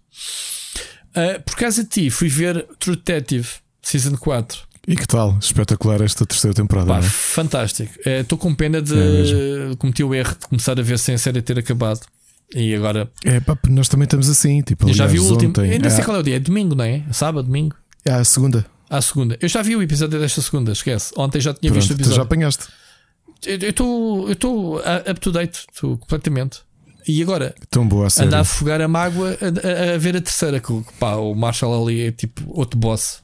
Que ator do caraças. Estás a gostar? Eu não consegui. Só vi o primeiro episódio. Eu sei que tem crianças e tu não gostaste por causa do tema. O que é que é interessante na terceira season, Ricardo? É as três hum, linhas temporais da série. Não sei se reparaste nisso. Ele, ele, hum, eles fizeram três linhas temporais. Estão a fazer ele já velho, com um tipo com Alzheimer, eh, bem esquecido. eh, o início, quando eles estão a investigar o, o desaparecimento das crianças, e ali o meio, quando eles reabrem Uh, quando eles reabrem o, a investigação. Muito interessante. Ok. Só, só vi o primeiro episódio, eu estou meio do segundo, mais ou menos. Agora, a quarta season, é pá, eu foi grandes vibes de. De The Thing, The pá, Thing. Yes, yes. meu. Aliás, É eu nem sei que direção É- que eles querem dar à série. Se querem entrar também não. no subnatural, Que seria a primeira, porque as outras não têm um. Não têm essa. Outras são assassinos. Epá, eu só me lembro da primeira season. Ah, existe. ahm, existe algumas cenas de. Sei lá, já nem me lembro de, De voodoo, Era o que eu ia dizer sem querer Yeah. dizer voodoo, Yeah, assim de tribais e coisas assim que te podem indicar, mas esta não. Esta tens claramente visões e coisas estranhas a acontecer, não é? A morte coletiva por explicar e ao mesmo tempo elas estarem a, a investigar o- aquele caso encoberto. Pá, pff, tá- Em paralelo, sim, que notoriamente deve ter ligações entre isto. o que o quê? Que deve ter Ah, ligações. sim. Ah, agora, a Jodie Foster é uma boss. Vou-te contar, man. Ela com 60 anos, meu, É, não é? 60 anos. E eh, olha que Tá este final, vigor. tu estás mesmo up to date. A- A cena final, o cliffhanger deste episódio. Assim que saiu de controle. Aquela cena final foi uma tensão brutal. Sim, sim. Aliás, ela, ela é uma tensão, a presença dela. Ninguém é grama. Ela é má, ela é estúpida para caraças, meu. Estás aquele tipo de chefe parvo, tipo. Sim, ela é, mui- ela é Domingo à muito- noite, vou-te ligar. Acabou, man. ninguém grama da gaja. A família das pessoas que trabalham com ela, ninguém gosta dela. E até a forma como ela lida com. Eu acho que. Lá está, eu não percebi se ela é enteada. Não, o que é que é? ma- é, hum, tutora. É enteada. Tutora. Ah, é tutor. Tutora. Pois. É tipo tutora adotiva, é filha adotiva. Assim, ela, é- ela nota-se que a miúda é. Mas depois a série é tão. Por exemplo, aquela personagem, a Rose, que é a atriz britânica que está lá na neve, a mais velha. Uhum. Tipo, que Mas percebes? Yeah. Eu acho que esta temporada está mesmo muito boa e a mudança de tom é tão grande. Mas sabes o que é que me faz uma grande confusão? E eles fazem de propósito. É a série ser sempre de noite, sempre a nevar. Exato, Tá por isso com é que é uma Night- Night tensão, Country. meu. Uma Pois é. tensão, aquela torna tudo mais pesado, porque não, não há luz, não, há, não há iluminação, é tudo de noite, a não sempre de capucho na rua. Eu gosto muito da companheira dela, eh, não conheço a atriz, eh, parece-me ser também uma, uma nativa, não é? Eh, Hum, Ela não? Olha, é. Não. então faz o mesmo papel. Há lá muito, há lá muito ator nativo, nota-se, né? A filha, mais algumas nativas lá do Alasca, lá de cima, tipo Índias. Até te vou dizer, a Cali Reis, que é outra atriz, Ah, ok, é aqui a latina. era, era pugilista. Sim, ela tem um cabedal, cuidado. Era pugilista Certo. e ela é descendente de cabo-verdianos e de nativos americanos. Ah, então tem. tem então Daí tem o sangue, Reis. O Reis é por causa de Cabo tem Verde. sangue, mas tem sangue nativo, pronto. Ela tem ali um ar exótico, sim, já te percebi. Tem, tem, tem, isso tem. Já percebi. Os outros nota-se, são muito chuchudos, assim, nativos, nota-se. eh, Daquela, daquele tipo, estereotipo de pessoal e dos Alpes, do- dos Alpes, ai, que estupidez, de, Do- das, do- das tundras lá de cima da, do Alasca. Olha, confirmei só agora, eu já desconfiava que sim, por causa de. Porque eu volto e meio, normalmente fico a olhar para os créditos e vejo muitos nomes islandeses. E a série foi filmada na Islândia e no Alasca. Foi nos dois. Teve que ser nesses países nórdicos, não, não, aquilo não é cenário, aquilo é mesmo é fogo. A, a- produção deve ter sofrido a gravar este. Se eles passam meses a gravar uma série, já viste? Olha, temos só uma coisa: é que para a semana acaba. São só 5? São 6. Até não é, só vi 4. Não, então o 5 deu ontem. Ah, ontem foi o 5? Pá, porra. Sim. Pois foi. Espera, tu viste o episódio? Vivi o de ontem, não te preocupes, estou up to date. É? Sim, Ok. o que acontece no fim do, do filho do xerife, filho dos- do, do, do polícia, Sim, o filho, o filho do Deputy. do sim. deputy.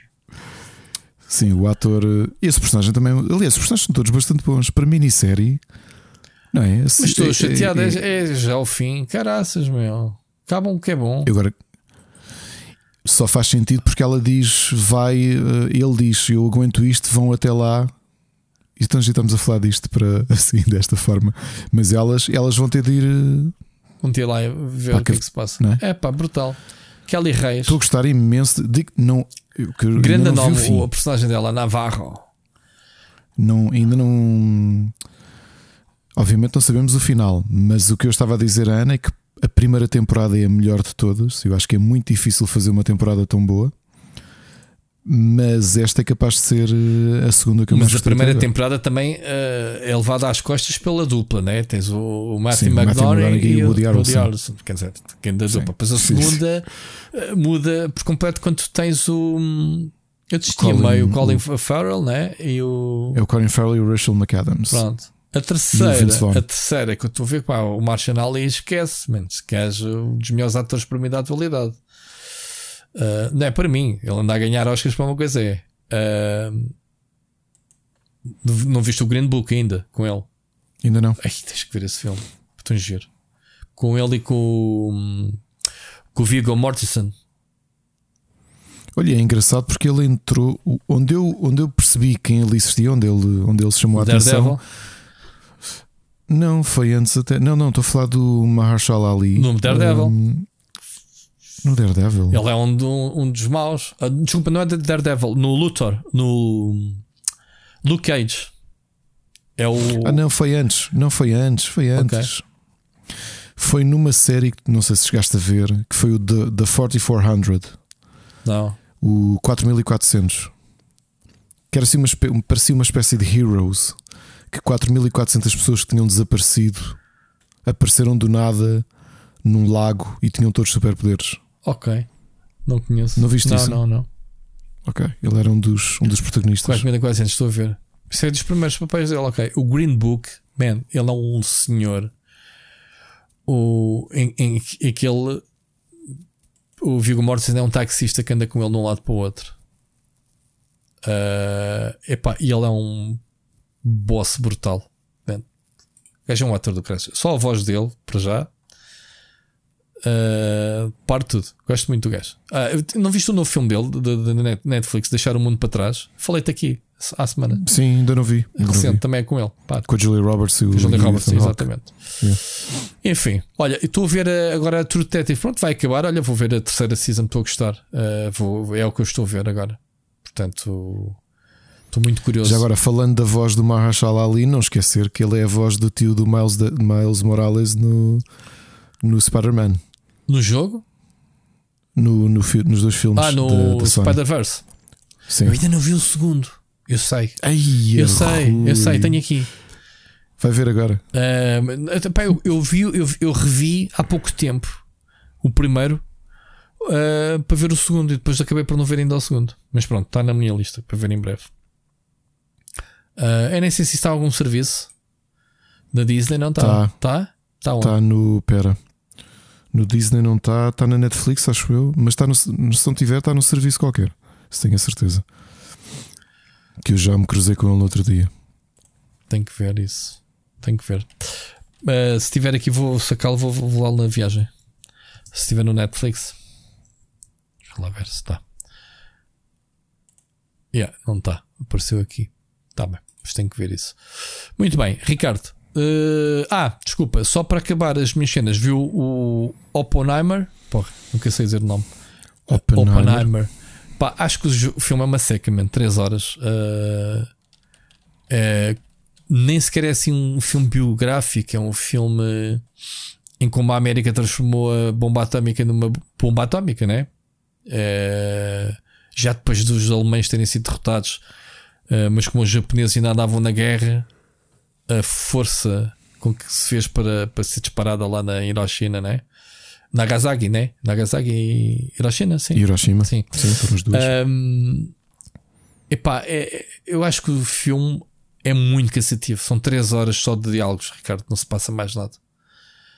Não se passa muita coisa. Uh, epá, vê-se. Eu vi o filme, mas me disseste que é excelente. Se voltava a ver, não. Agora, o, o, o, o Cedar Murphy, né? como é que se chama-se? O, o protagonista, o Oppenheimer, o ator.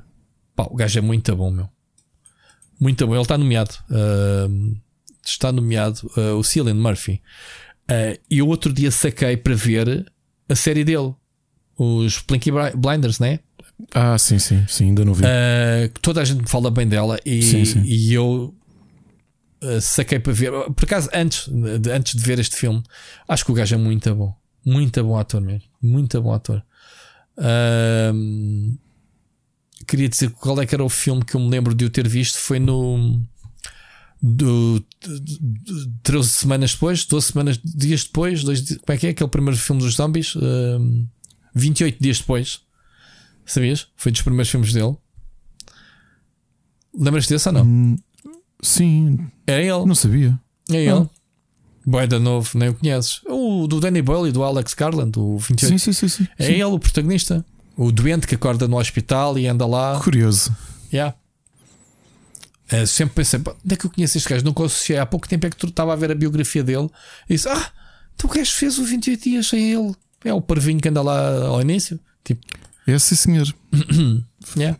Não, não que estivesse a duvidar de ti, mas, mas yeah, não, não estava não, a ver. tu é que não associas. Yeah. Yeah. Muito bom. Pá, mas isto, o Peaky Blinders, eu vou vê-lo em breve. Deve ser por aí a próxima série que eu vou ver. Pá, são 5 seasons, portanto não vou ter aqui muita coisa. Uh, conforme estás-me a dar vontade de ver isso também, digo já. Conforme a série me agarrar, epá, não é um género que eu, que eu uh, gosto, mas se for boa, gosto. Okay. filmes de gangsters, séries, séries de época, ah. não, de gangsters, cenas com gangsters, se for muito bom, sim. Por norma, acho aborrecido é sempre a mesma coisa. Ei, bah, famílias, não é, não é meter os sopranos ou qualquer coisa, mas aquele tipo de gangster mesmo, tipo. Uh, Tipo Al Capone, aquele gangster mesmo estereotipizado, estás a ver? Esse tipo de, uhum. de filmes normalmente fujo deles, mas uh, normalmente arrependo-me sempre, porque depois vejo. Há muitos bons que eu, por norma, descarto e depois acabo por os ver e adoro-os. Uh, mas pronto. Uh, é isto, basicamente, que eu vi. Ricardo, o que é que tu viste? Olha, eu tenho uma, uma a nova série de um dos criadores do Narcos, o Dog Miro, que, que mantém-se no mesmo tema, e agora fez uma minissérie que está Griselda. na Netflix, seis episódios, o Griselda. A que começou a ver isso, sim. Com a Sofia Vergara, yeah. que é sobre, sobre uma, uma baronesa do crime, a Griselda Blanco, que é real, não é? Foi uma personagem, uma personagem real, uma crime boss que, que estava em Miami aí, do é, tráfico de droga. É pá, está calado. Tu, a gente sabe que a série que a, com a que a Sofia, Sofia Vergara. Vergara. Agora carrega na Senhora Real. Eu já vi, eu vi, eu e a Ana também fomos ver se era parecida. que é isto, meu? que é isto? Foram buscar a minha tia Clotilde, man. Foram buscar, não. A minha tia Clotilde de repente transformou-se na Julia Roberts. Fogo. Fogo. Por favor, meu.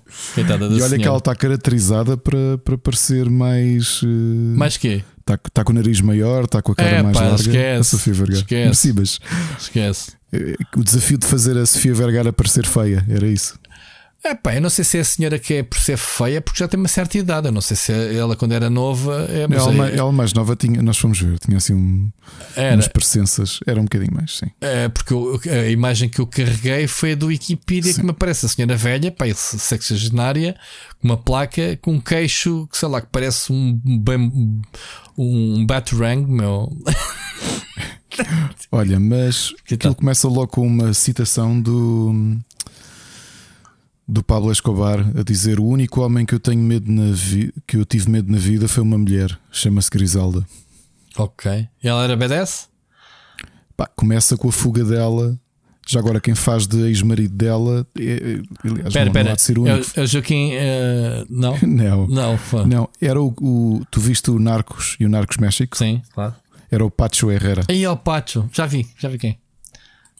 É o piloto? Pronto. Não era, o Patch era o piloto ao início, depois tornou-se o Barão. Era isso, não era? Sim, aquele que depois é assassinado no fim. Sim, mas é o gajo que começou como um piloto que, que, que levava a droga de um lado para o outro. Se é o que eu estou a pensar, uh, pronto, posso estar enganado. Ou não, o Pacho era o, o, o, outro.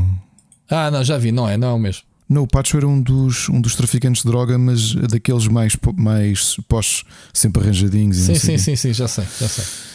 Uh, epá, o início da série pronto, é isso, ela a fugir para Miami. Ainda não, não avançou muito, muito, mas ela está a tentar reconstruir, está, está a tentar safar-se na vida porque ela foge com os filhos. E, epá, e lá está, é, também começa logo muito violento. Já agora, a senhora, a senhora morreu com 69 anos em 2012. É. Portanto, quem gostou do Narcos é capaz de ter aqui uma boa minissérie no mesmo, no mesmo tema. Parece-me que estes tipos agora Uh, Está na Netflix. Eu vi a Mónica a ver isso, mas não liguei Netflix. muito na altura. Estava, estava na minha. Sim, és capaz de gostar. Estava no Yakuza e não me apeteceu estar a ver. Mas sim, alguns. Ah, não conhece a Sofia Vergara? Assim, ah, conhece de nome. Ah, ah, ah Vergara está aqui. Está bem, pronto. Uh, muito bem. Mais. Ricardo, para fecharmos isto, tens aí board games? É isso, não queria só lembrar, sim, dois board games, já os tinha jogado, mas voltei, mas como já foi no início da pandemia, acho que a última vez que joguei, volto a trazer, não, pelo menos um, o Solenia, que é um jogo muito, muito original. Aliás, eu fiquei logo apaixonado por ele a primeira vez que joguei, porque é um jogo em que o tabuleiro, portanto, o centro, o tabuleiro é modular é um mundo onde existem ilhas flutuantes e nós vamos acompanhar um zeppelin amarelo a, a distribuir recursos pelas pessoas que moram nessas ilhas. E a, a, forma como a passagem da noite para o dia está feita é que tu, quando o zeppelin avança, como o Quem tabuleiro diz zeppelin? é constitu... Não é Zeppelin? A palavra em português é zeppelin. Chama-se zeppelin. Eu digo, nunca ouvi essa intuação. Hum, sim. Primeira vez. Zeppelin. zeppelin. E se eu não estivesse aqui em frente ao jogo a ver um Zeppelin, Nunca ia imaginar que me estavas a falar no Zeppelin. Tens a palavra portuguesa, foi o portuguesismo que tu tiveste. Malta, Zeppelin. digam aí nos comentários: é Zeppelin ou Zeppelin? Não, Zeppelin é a palavra inglesa, a palavra portuguesa é Zeppelin. Zeppelin existe mesmo um português a, portuguesado desta palavra? Fone. Sim, está no Tomorrow dicionário you know. Zeppelin. Tomorrow you know. E a explicação porquê, não te esqueças que, uh, uh, um, que durante muito tempo, especialmente durante o Estado Novo, quase todas as palavras eram obrigadas a ser portuguesadas, as palavras estrangeiras. Ah, mas tu já estás a falar da palavra, pensei que estavas a falar do jogo. Não, então o jogo é que eu estava a dizer. O jogo é modular, nós estamos no céu, aquilo é uma representação do céu, e a passagem da noite para o dia faz-se com esses cinco, que parecem quase Vs, quando aquilo avança, pegamos na parte de trás, viramos ao contrário, que tem dia ou noite, e é assim que o jogo vai avançando. O jogo é, é muito simples de explicar, é muito bonito, o efeito fica mesmo muito bonito na, na mesa. E é, é, um, é um jogo divertido de recurso, um jogo tipicamente europeu, só que tão original na forma como, como funciona. Eu admito que quem comprou, aliás, as pessoas que nos apresentaram o jogo compraram por causa da capa, que o jogo é mesmo muito bonito. E, e, depois, quando jogámos, eu disse logo: Ok, quero jogar isto mais vezes. Só que trazer um destaque em termos de música é que hoje, dia que nós gravámos o, o Split Chicken, dia 13 de fevereiro, que foi dia de carnaval, como sabem, mas tem outro marco: é que fez 54 anos o disco que podemos considerar como o pai de todo o metal e toda a música pesada. Fala, obviamente, do álbum Black Sabbath, o álbum de estreia dos Black Sabbath, que foi lançado a 13 de fevereiro de 1970. Fogo. 1970 parece que foi já ali. E são quantos anos? 54. E é um grande disco. Muito bom. Já ouviste este álbum, Black Sabbath? Já. Na altura, Toda a gente viu ouvir este na altura em que saiu o Ricardo. Exato. não, mas sim. Sim. Uh, não, não te sei dizer nenhuma música, mas já ouvindo. Tens a própria Black Sabbath. Certo. Tens Iron Man. Isso é do segundo álbum do Paranoid. É do Paranoid, pois é. Estou aqui a ver. Também é de 70. Lançaram dois álbuns no mesmo ano. É verdade. Pá, que fixe. O segundo álbum, obviamente, depois lá com o Paranoid, com o Iron Man, com o War Pigs. Pff, tão bom. Muito bem. Estamos conversados? Estamos, sim, senhor. Mais uma vez vamos fazer um programa pequenito, mas a gente arranjar sempre aqui maneira de esticar a corda. Boa conversa. Mesmo assim. Ricardo, um grande abraço. Para a semana aqui estamos para saber o que é que o Phil. Sim, sim pá, vamos isto é o cliffhanger. Vamos é ver se isto provavelmente vai ser o único, uh, o único grande tema. Vamos ver, esta semana está tão fraco. Vamos gravar domingo, malta. Não se esqueçam, quem quiser mandar uh, mensagens do ouvinte, uh, enviem até domingo uh, para o mail, como quiserem. Mas mandem formatos que se consiga trabalhar. Portanto, Luís, quem foi? Ricardo, queria aqui mandar um abraço. Luís Silva. Ao Luís Silva que tentam mandar por mail, mas aquele formato não funciona. Tá? Ricardo, um grande abraço, ouvimos para a semana. Ouvimos para a semana.